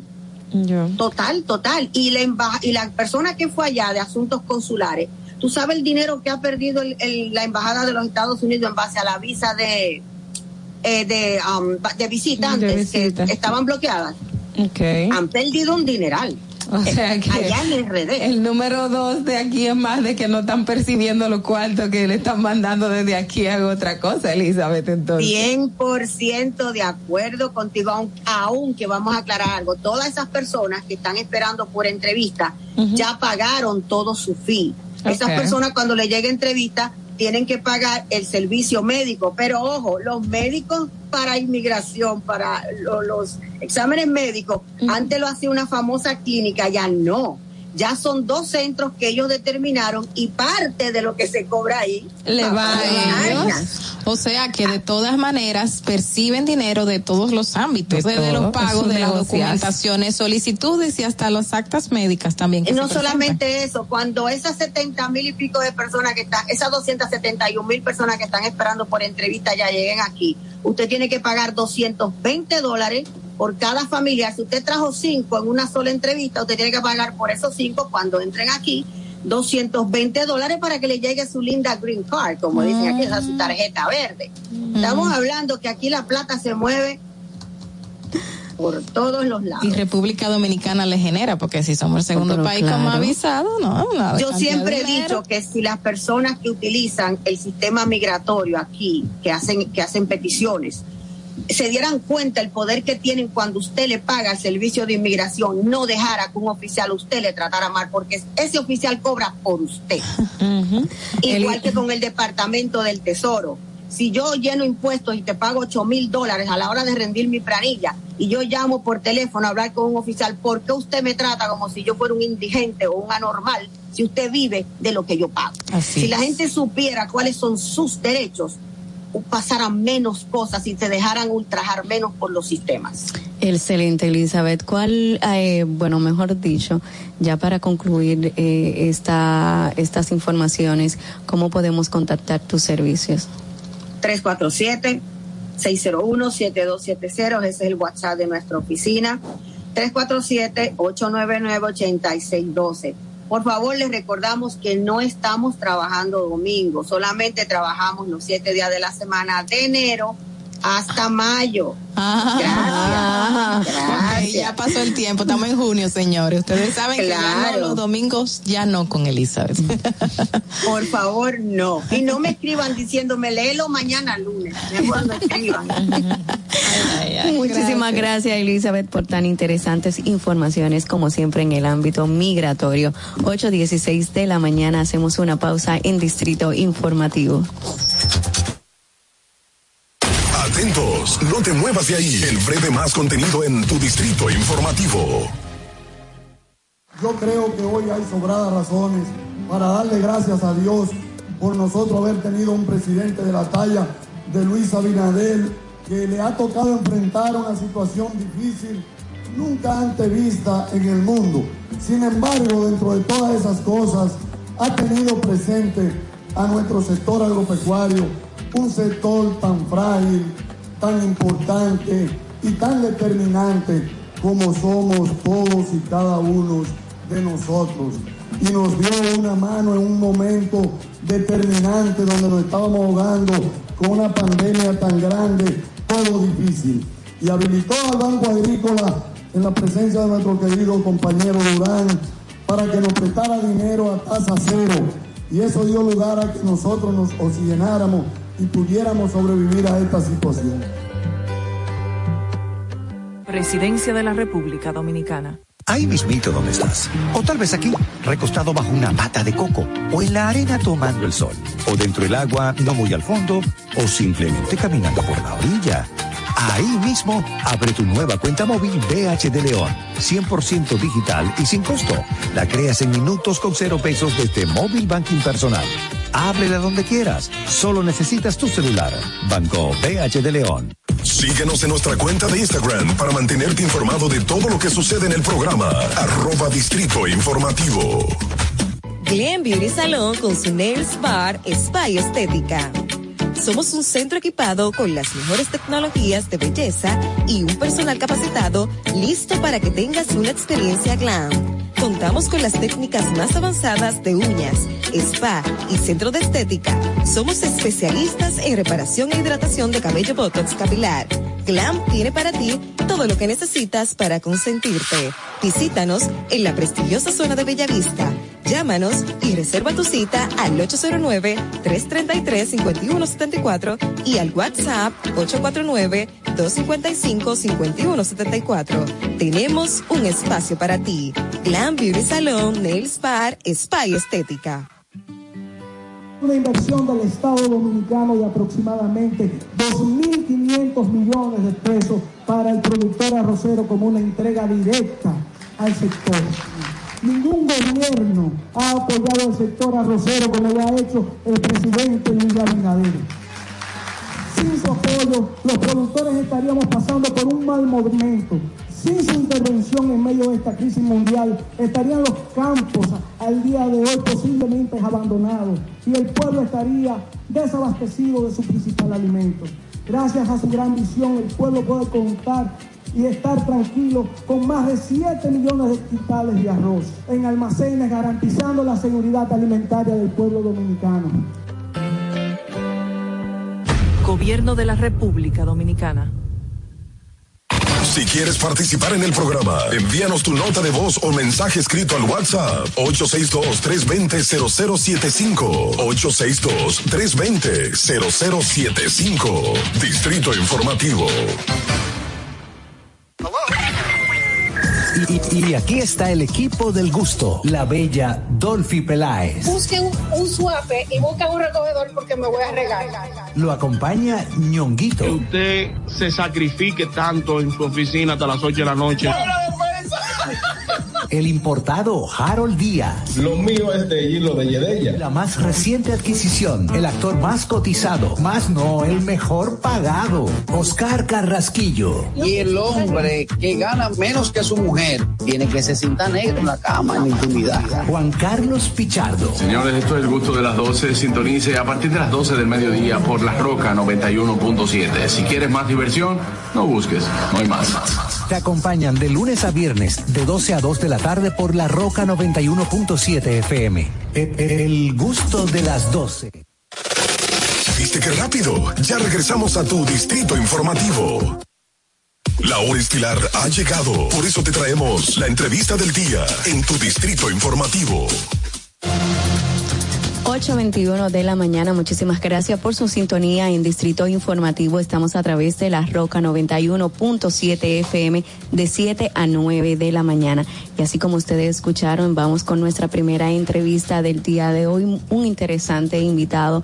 Ta- Él es el presidente y diputado nacional del Partido Quisqueyano Demócrata Cristiano, el PQDC, Elías Wessing. Muy buenos días, señor, ¿cómo está? Muy buenos días, un placer para mí estar aquí con ustedes y estoy a la orden. Qué bueno, gracias por estar con nosotros aquí. Eh, justamente antes de iniciar la entrevista, le cuestionaba acerca, y esto es un tema muy interesante que hay que revelar, acerca de la denuncia que ustedes hicieron desde su partido, donde manifestaban que había eh, personas que aparecían en tres y cuatro padrones a la vez de distintos partidos políticos. Sí, correcto. ¿Cómo se estaba haciendo esto y cómo ustedes lo llegaron a determinar? Mire, lo primero es que debo decirle que yo soy el presidente de la Comisión Permanente de Junta Central Electoral de la Cámara de Diputados. Y hace unos meses nosotros venimos estudiando el Código Electoral, un proyecto de Código Electoral que fue sometido por el bloque eh, donde está el PCR, Partido Cívico Renovador, y el BIS. Okay. Los dos diputados de, de ambos partidos, Miguel Bogar y Miguel de los Santos. Entonces, hemos venido desarrollando una serie de, de estudios, estamos bastante adelantados. Recibimos una comisión de la Junta Central Electoral con el presidente de la Cámara. Les pedimos en esa ocasión que los dos proyectos que ellos tenían, las dos propuestas, las sometieran por la Cámara, para que así adelantáramos al final la cúpula de los partidos que va a decidir si quiere un código o si quería las dos leyes separadas. ¿Qué sucede? La Junta Central Electoral sometió, en vez de someterla por la Cámara, la sometió por el Senado. Eso eh, trae cierta dilación ahora en el conocimiento del proyecto. Porque sea que lo aprueben ellos primero en el Senado o sea que nosotros lo aprobemos, va a ir entonces a la otra la Cámara y va a haber que hacer eh, un estudio eh, de nuevo, más o menos, y entre sacar eh, lo mejor que se pueda. Entonces, sobre la pregunta, ese es uno de los aspectos que nosotros tenemos precisamente, de que la Junta Central Electoral tiene que llevar un registro y tiene que habilitar un módulo para que los partidos consulten allí y si viene X ciudadano y se inscribe en mi partido, que nosotros podamos consultar en ese módulo y ver si está inscrito en otro partido. Porque no hay nada no- que no pudiese sería- identificarlo. Porque Eh, existe algún mecanismo que puede identificarlo en la actualidad. No, existe. No, no existe. Pero eso no, no entraría en un conflicto o alguna violación, porque tradicionalmente los partidos cada uno tiene su propio padrón y eso no se comparte con el público. ¿En qué se va? Eh, O sea, de- lo que pasa es que ahora hay primarias. ok. Entonces, si hay primarias y un partido X hace primarias, quiere que sean la gente que está inscrita en ese partido que voten. O sea, lo- lo- eh, si el PRD, por ejemplo, hace una primaria, no deben de votar los que están en el PQDC. Entonces, para eso es que queremos como eh, depurar los padrones de cada uno de los partidos para que haya más transparencia. Pero Y- y si la gente en un momento está en, el, en un partido, no termina el proceso y luego se pasa a otro partido, o sea, eso no sería también un arma la- de doble La filo. última inscripción es la que vale. La última. Es la que es la que va a valer. Tú puedes estar 10 años en un partido, pero si te inscribiste en otro hoy, esa es la que Esa vale. es la que cuenta. Porque eh, es lo, lo más reciente. Hay, hay una, otro tema también, es que la Junta ahora se está abocando para la elección de las juntas electorales, o sea, la- las personas que van a estar al frente de, de estas juntas electorales y los partidos políticos, de hecho, hace ya unas cuantas semanas se pronunciaron al respecto porque entiende que la Junta debe consultarlos o debe un poco eh, socializar esta parte. ¿Qué, qué han llegado hasta el momento? ¿La Junta los ha convocado? ¿Ya se tomó la decisión definitiva? ¿Qué procede en este Hay tipo de muchas impugnaciones ahora mismo. Hay muchas impugnaciones de todos los partidos. Y la Junta va a tener que convocarnos a todos a los fines de nosotros dilucidar en qué consisten esas, esas impugnaciones. Eso le da, eh, diríamos que, mayor transparencia también al proceso, porque eh, casi siempre las objeciones vienen porque se tratan de personas muy ligadas al activismo político de X partido, entonces no es, no es procedente que esa persona esté como funcionario de la Junta. Tratar de por lo menos hacer un esfuerzo de, de que el apartidismo sea el que prime en las juntas electorales ¿Y municipales. usted cree que eso se logre? Porque es un No, es, difícil, pero se puede, se puede mejorar. Yo siempre he creído en la mejoría de, la, de, de los problemas. Al 100% casi nunca vamos a resolver las cosas. ¿Cuáles son esas impugnaciones dentro, o se puede mencionar alguna de las más relevantes que se han eh, incoado? Bueno, mire, yo tengo eh, cuantitativamente que tengo la información, no cualitativamente. cualitativa.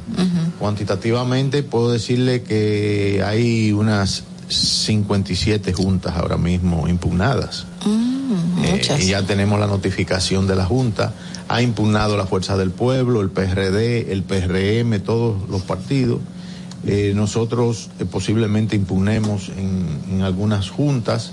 Eso lo vamos a dilucidar en la próxima semana. Mire, eh, hace unos días hubo una, un- se dio una situación en- dentro de la Cámara de, la Cámara de Diputados precisamente por una iniciativa que usted introdujo, la Declaración de Consenso de Ginebra, Ginebra. exactamente. Esta iniciativa, pues inicialmente hubo un informe que fue que fue desfavorable, pero después de que se dijo que era desfavorable, hubo una cantidad de de mm, diputados que retiraron la firma, o sea, como que dejaron en evidencia que no habían leído el documento que le entregaron o por lo menos que se confundieron, porque aquí vino un diputado antes que usted y dijo, bueno, era cierto, eh, como que había, se había confundido. No lo dijo así, pero al final fue así. Como que no- O dijo, no- "Eh, se había confusión". confundido. Ajá. Eh, me gustaría saber cuál es la intención que usted tiene en introducir esta declaración de Ginebra, que en el fondo, en el fondo también hubo una discusión porque también, eh, pues, eh, incitaría al país a prohibir toda clase de aborto, que es lo como está hoy. Bueno, mire, lo primero es que esa es una iniciativa que fue en principio firmada por 32 países, ahora hay más de 50 que lo han suscrito. ¿Qué es lo que nosotros hemos hecho? Hemos introducido una resolución, usted sabe que las resoluciones no son vinculantes, donde le estamos pidiendo al Poder Ejecutivo que considere le, suscribir ese, ese tratado. sencillamente. ¿Qué sucede? Hay sectores que tienen la legitimidad de hacerlo, obviamente, que se oponen a que los principios que fortalecen a la familia, eh, los derechos de la mujer desde la perspectiva de nosotros, ellos se oponen, entonces incidentaron el proyecto. ¿Cómo lo incidentaron? Pidieron que fuera a la Comisión de Género, que está presidida por la honorable Magda Rodríguez, eh, que obviamente tiene un criterio totalmente contrario a lo que postula ese, ese, ese consenso. Entonces, ahí se armó esa discusión, realmente fueron tres informes, dos favorables y el desfavorable, que apenas tenía tres párrafos, y decía el desfavorable que ellos no habían leído el proyecto. Por eso hubo esa confusión Entonces, inicial. entonces nosotros criticamos eso, atacamos eso, dijimos, bueno, pero ¿cómo ustedes se van a oponer a algo que ni siquiera lo estudiaron? Ajá. Entonces eh, se armó esa discusión que es eh, eh, un gaje del oficio en la Cámara de Diputados y con altura, pues cada quien so- sostuvo su, su criterio y su posición y hubo tres mujeres y un varón que retiraron su firma del informe desfavorable. ¿Sabe por qué? Porque lo sorprendieron en la firma. ¿Cómo así? Bueno, tú sabes Porque que... se supone que para firmar. Y que Sí, lo que sucede es que, y es bueno que nos pongamos en el zapato de los diputados. Yo estoy en una comisión, tú eres la presidenta de la comisión, nos tratamos ahí. Y bueno, eh, tú me dices, mira, eh, para que me firme aquí, ya eh, eh, hicimos el informe, eh, es un informe desfavorable, yo lo veo, lo chequeo, estoy con- confiando plenamente en lo que tú me estás diciendo. Ay, pero ahí es un problema grave Está- Es un problema grave, güey. No, no, no, pero fue de buena fe. Ellos lo hicieron de buena fe, no, no. pero de buena fe también la retiraron. Pues sí, pero mire una cosa, de buena fe no se firma cualquier cosa. O sea, de Exacto. buena Bueno. fe siempre usted tiene que ver los documentos que se firman y eso es un principio Bueno, pero civil, perfecto, diría yo. perfecto, cometieron ese error, pero también tienen el derecho in voce en el plenario, que es la última instancia de cualquier proyecto, de retirar su firma. Sí, porque claro, o sea, lo, lo que usted nos acaba de decir es algo que ya yo veo que pasa. Ustedes recuerdan el repelpero con Punta Catalina de cuando también el, contrato. No, no, yo es yo retiro mi firma y todos cuestionamos, pero ¿por qué? Pues entonces esa es la práctica en Porque el los Congreso. agarraron en no, su no fe, necesariamente. eh, yo particularmente nunca firmo algo sin verlo. Ah, bueno. Eh, pero nada, eh, el tema es que ellas, eh, que en su un legítimo derecho, eh, hicieron el retiro y se ha armado pues una tormenta, un vaso de agua, vamos a decirlo así. Mire, hace ese proyecto, me gustaría. Bueno, está ahora mismo una comisión especial que lo va a conocer, eh, que la va a formar en esta semana el presidente y se va a volver a estudiar y a, y a ponderar el, eh, para que se firme. Otra de las críticas que no tenían ningún tipo de base era como que el poder ejecutivo, el poder legislativo se estaba entrometiendo con el poder ejecutivo y, y eso para mí es un disparate decirlo. Primero porque las resoluciones no son vinculantes y segundo porque tú sabes muy bien que ahí se someten resoluciones pidiendo que se haga una calle, pidiendo que se haga un, un play, que se haga eh, una presa. Entonces ahí no es intromisión. O sea que eso no, no tenía ningún tipo de base. Mire, justamente ante esta ola de criminalidad que estamos viviendo, usted se, se planteó el otro día acerca de que se mantenga o se instaure el servicio militar obligatorio para que los jóvenes puedan eh, tener cierta disciplina. Eso fue lo que vi que usted manifestó. Claro que sí. Esto, sin embargo, trajo reacción de algunas otras personas eh, porque es violatorio a los derechos eh, de, de los jóvenes, de la ciudadanía. Obligatorio. Usted- obligatorio, la palabra obligatoria. ¿Usted en qué se basa para referir esto? Mire, la rueda se inventó. Nadie va a inventar una cosa nueva. Y aquí somos muy dados a copiar muchas cosas. Yo nunca he estado de acuerdo en que copiemos, pero sí que adecuemos, que aplatanemos las cosas. En Israel hay servicio militar obligatorio. Bueno, pero Y tiene yo te- características En diferentes. Corea del de Sur aquí. por No. igual. A ellos vamos a, vamos a llegar ahí. En Suiza hay servicio militar obligatorio. Te puedo mencionar otros países. Si tú tomas las estadísticas de cuando se instauró ese servicio militar obligatorio y antes que no lo tenían, te vas a dar cuenta de que hasta la delincuencia disminuyó. Entonces, ustedes son cuatro mujeres que están aquí. A mí me gustaría que ustedes supieran karate o que supieran defensa personal ante un ataque de un feminicida, de un abusador, que ustedes se puedan defender. Entonces, ¿dónde se aprende eso? Se aprende en el servicio militar obligatorio. Se Lo que aprende cuando uno escucha la palabra servicio Obligatorio. militar, no, y obligatorio, ya es automáticamente represivo, porque No, no. Lo, lo militar no, nos, engl- nos, nos encausa. No, hasta no ese necesariamente, no, no, no, no. En Israel no hay una dictadura, en Suiza mucho menos, usted lo sabe. No, claro. Entonces eso es una interpretación de sectores que, que se oponen prácticamente a todo. Entonces, ¿qué es lo que nosotros estamos procurando con eso? Lo que estamos procurando que esta juventud que sale del colegio, que no quede salvaje por ahí, silvestre, sino que aprenda respeto, disciplina, que aprenda a manejar armas con responsabilidad. Y no se pueden instaurar otro tipo de programa para que nosotras como mujeres aprendamos a defendernos, por ejemplo, o los mismos jovencitos que salen en las escuelas sepan algún tipo de defensa personal. Los hay, eh, hay un servicio militar comunitar, eh, comunitario, pero que eso no ha dado ningún tipo de resultado. Eh, yo soy partidario de que en las escuelas se enseñen eh, disciplinas de defensa personal. Sería bueno. Sería muy que haya la opción de que usted aprenda, qué sé yo, jiu-jitsu, karate, Exacto. taekwondo, pero que sea una materia que la tengan que tomar obligatoriamente, porque si no, no, no sirve de nada. Y que las mujeres, sobre todo, sean las que lo tomen. Porque yo estoy seguro que si ustedes fueran karatecas, vamos a suponer, y tienen un incidente ahí afuera, No defendemos Eh, mecanismos de tiene defensa. que salir huyendo el, el tipo. O sea, depende, depende del escenario también. No, pero que yo lo que, o sea, yo pongo esa imagen porque realmente eso es lo que pasa en esos países.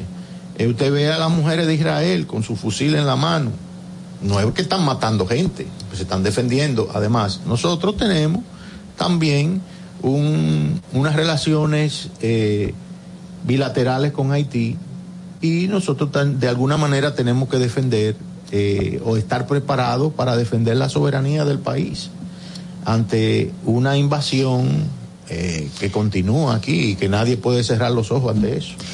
Bueno, pero en términos militares, Dominicana y Haití, o sea, aquí, Salimos aquí, nosotros aquí, por demás, por toda la inteligencia No, que, que se no tiene. lo crea, no lo crea. ¿Usted cree que allá tienen mayor capacidad? No, pero eh, aquí ya tenemos alrededor de nuestros centros urbanos, tenemos objetos de, de ciudadanos haitianos ilegales.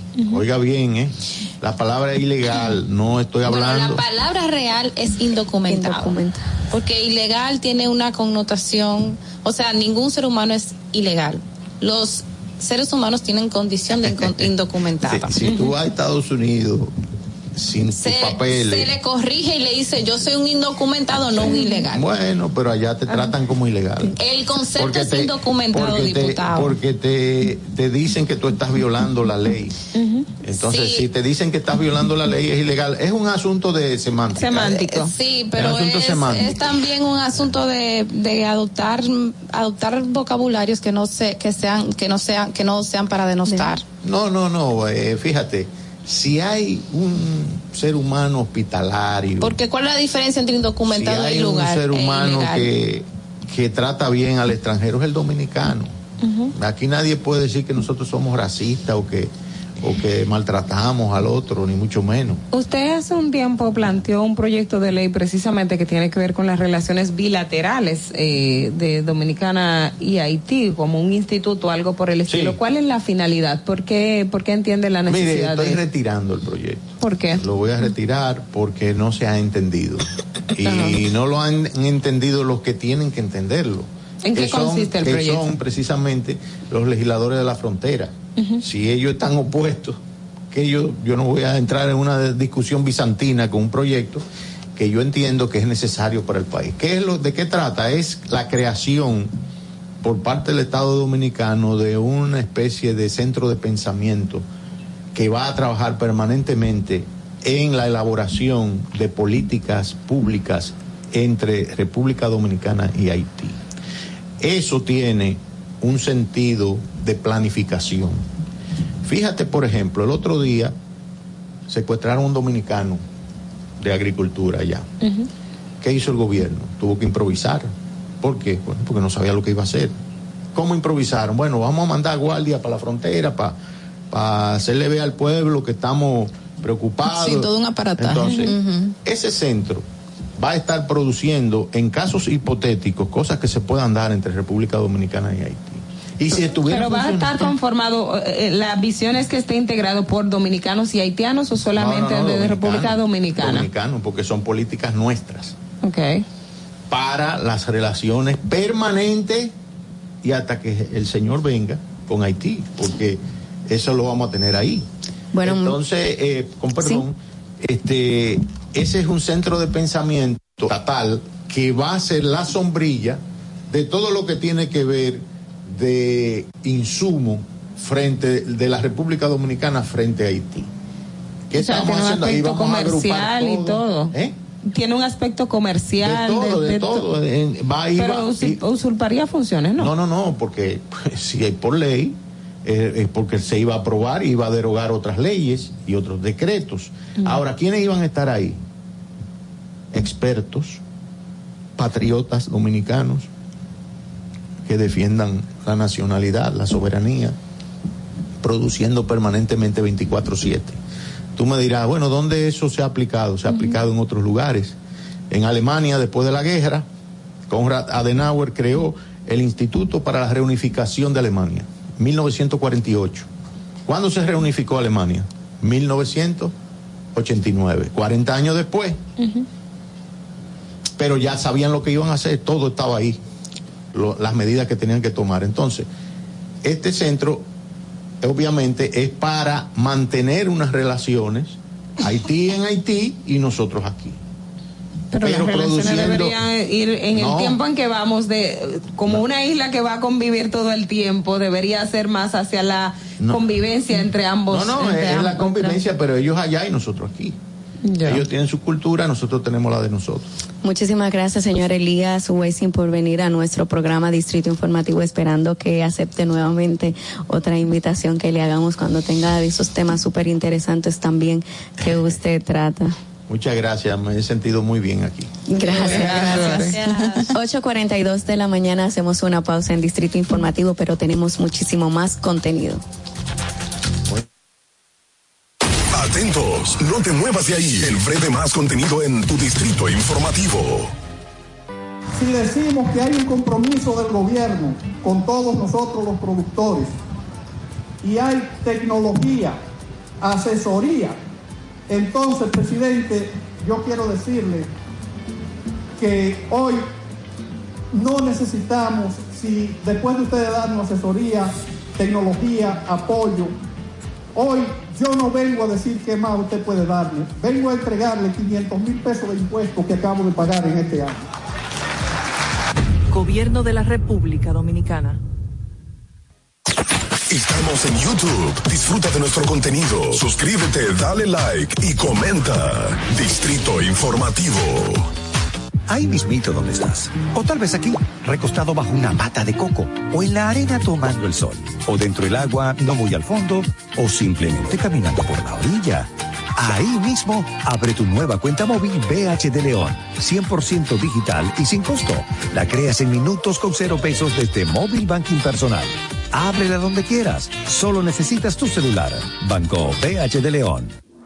Estás disfrutando de Distrito Informativo.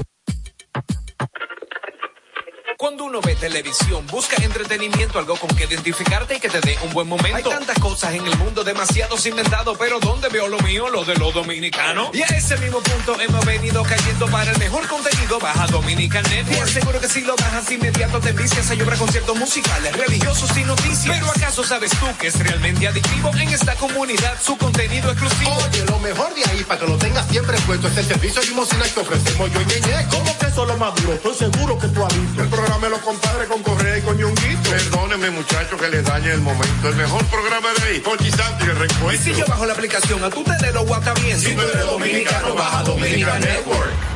Nos aprobaron una línea de crédito de 120 millones para la pignoración de la leche UHT de producción nacional.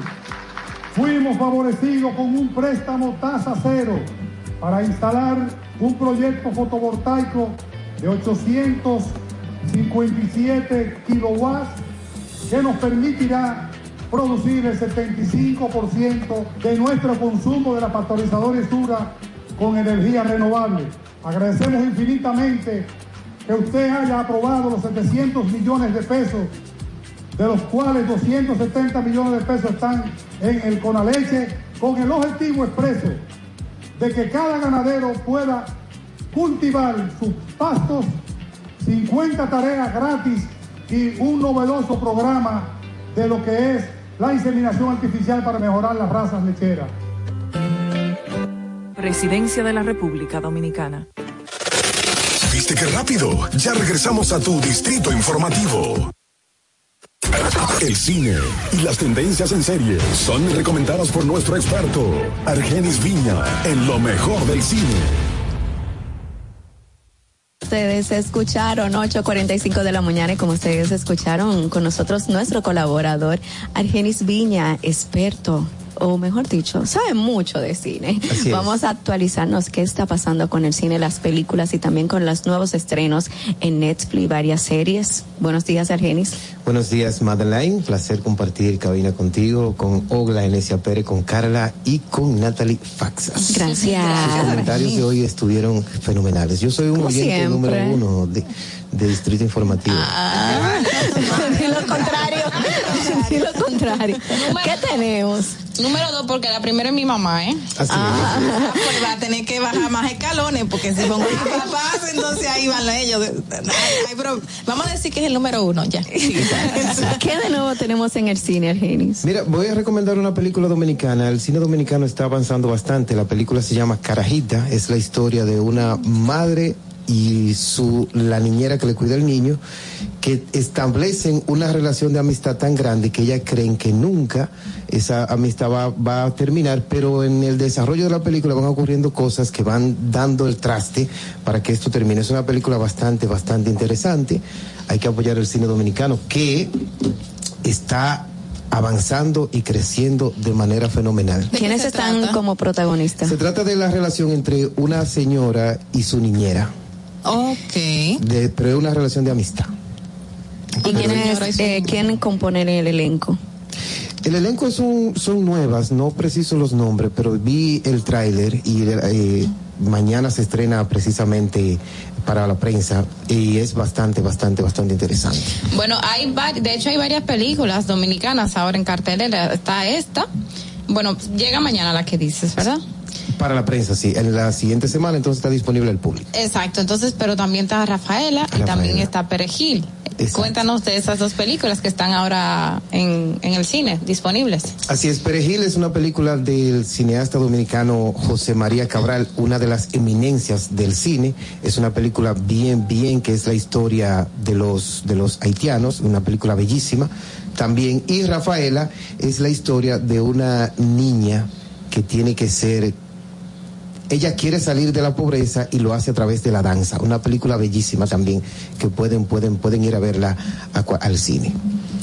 También quiero hablar de una película que se estrenó la semana pasada, se llama Top Gun Maverick. ¿Por qué quiero hablar de esta película de Top Gun Maverick? Porque en los últimos 15 años del cine, esta es la película más original que yo haya podido ver.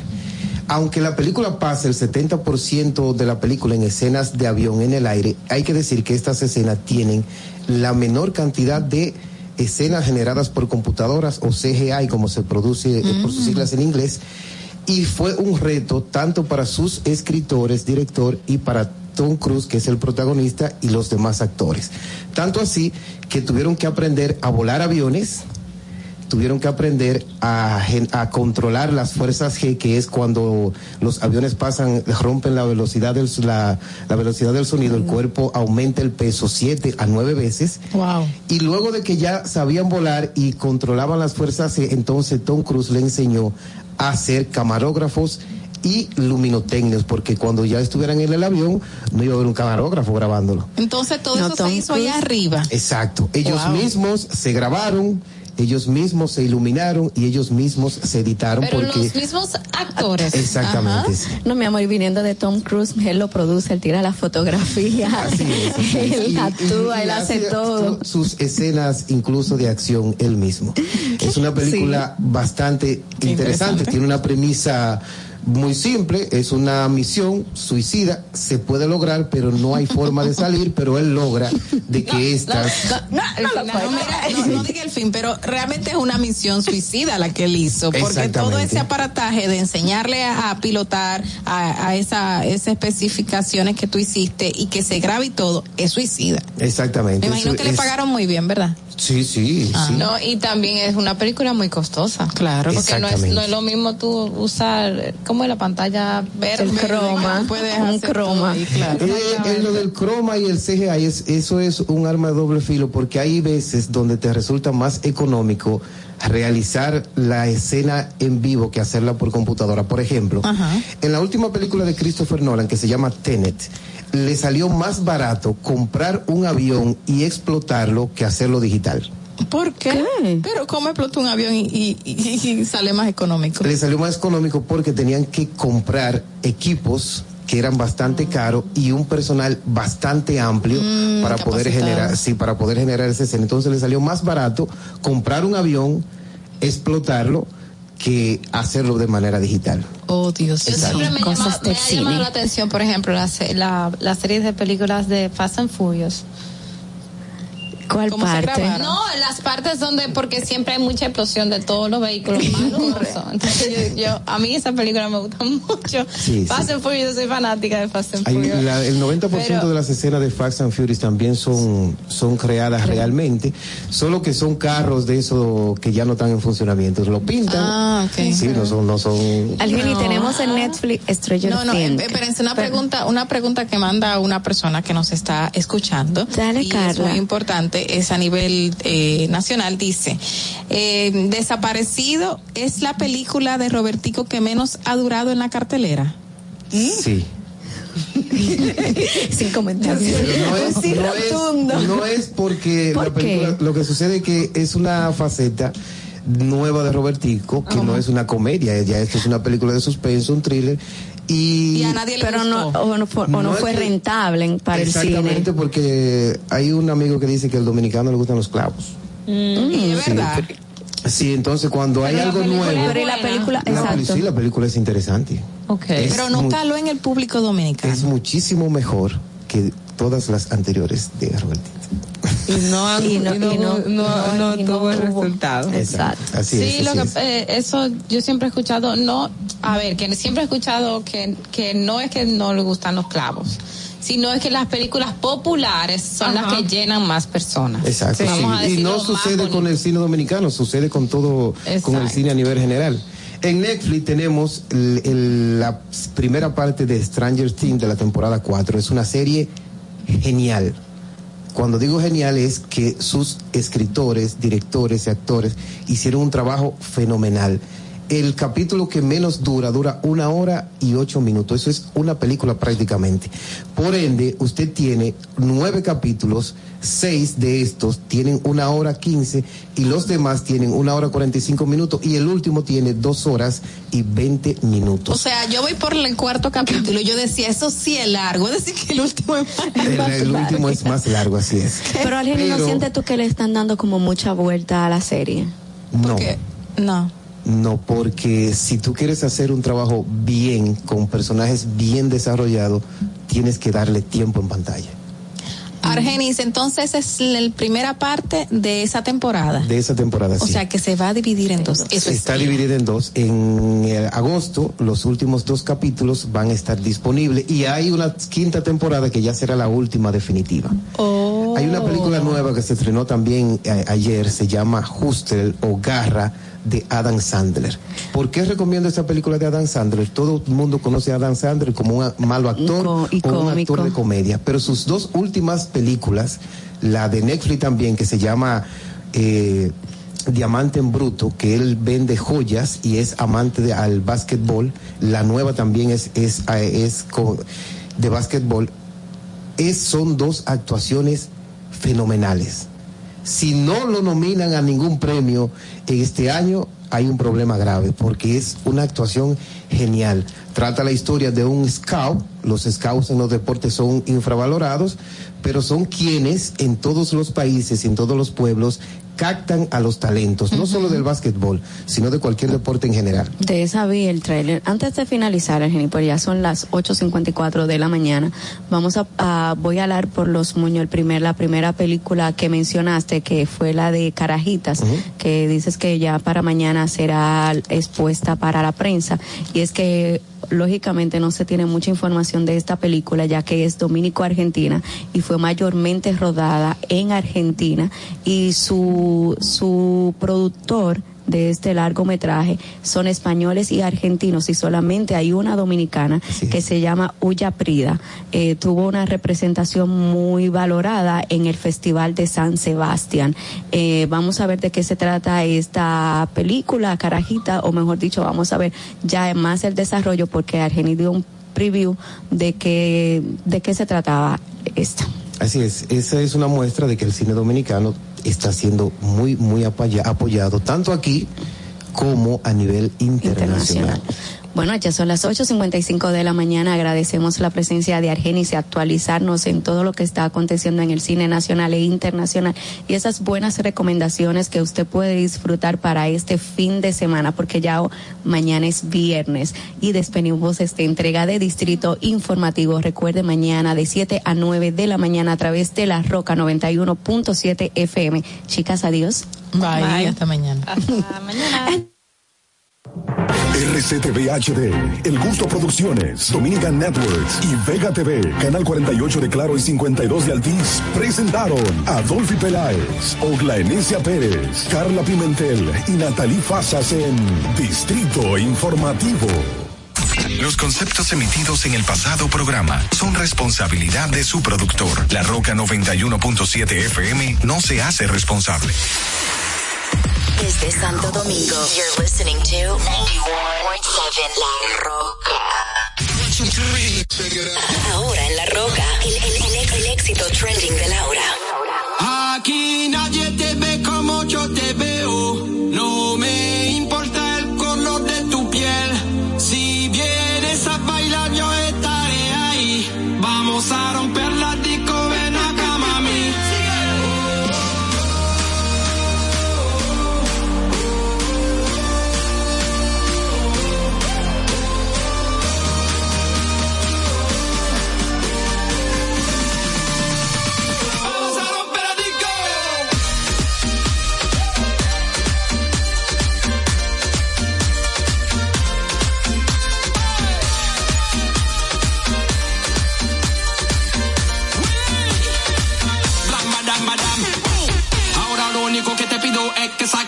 bandera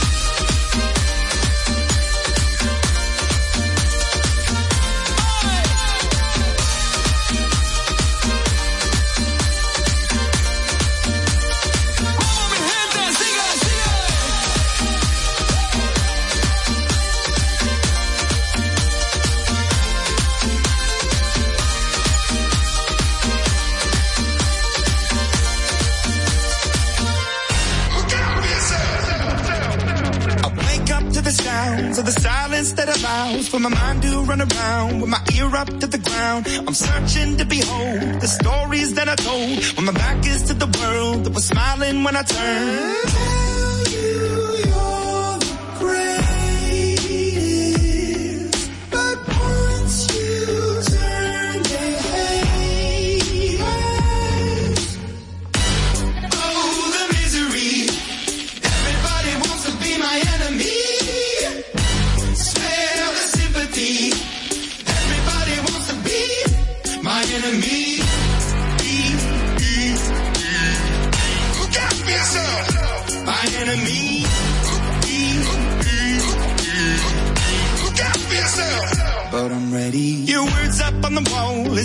paying for my phone and the laughter in the halls and the names that I've been called. I stack it in my mind and I'm waiting for the time when I show you what it's like to be worse fit in the mind.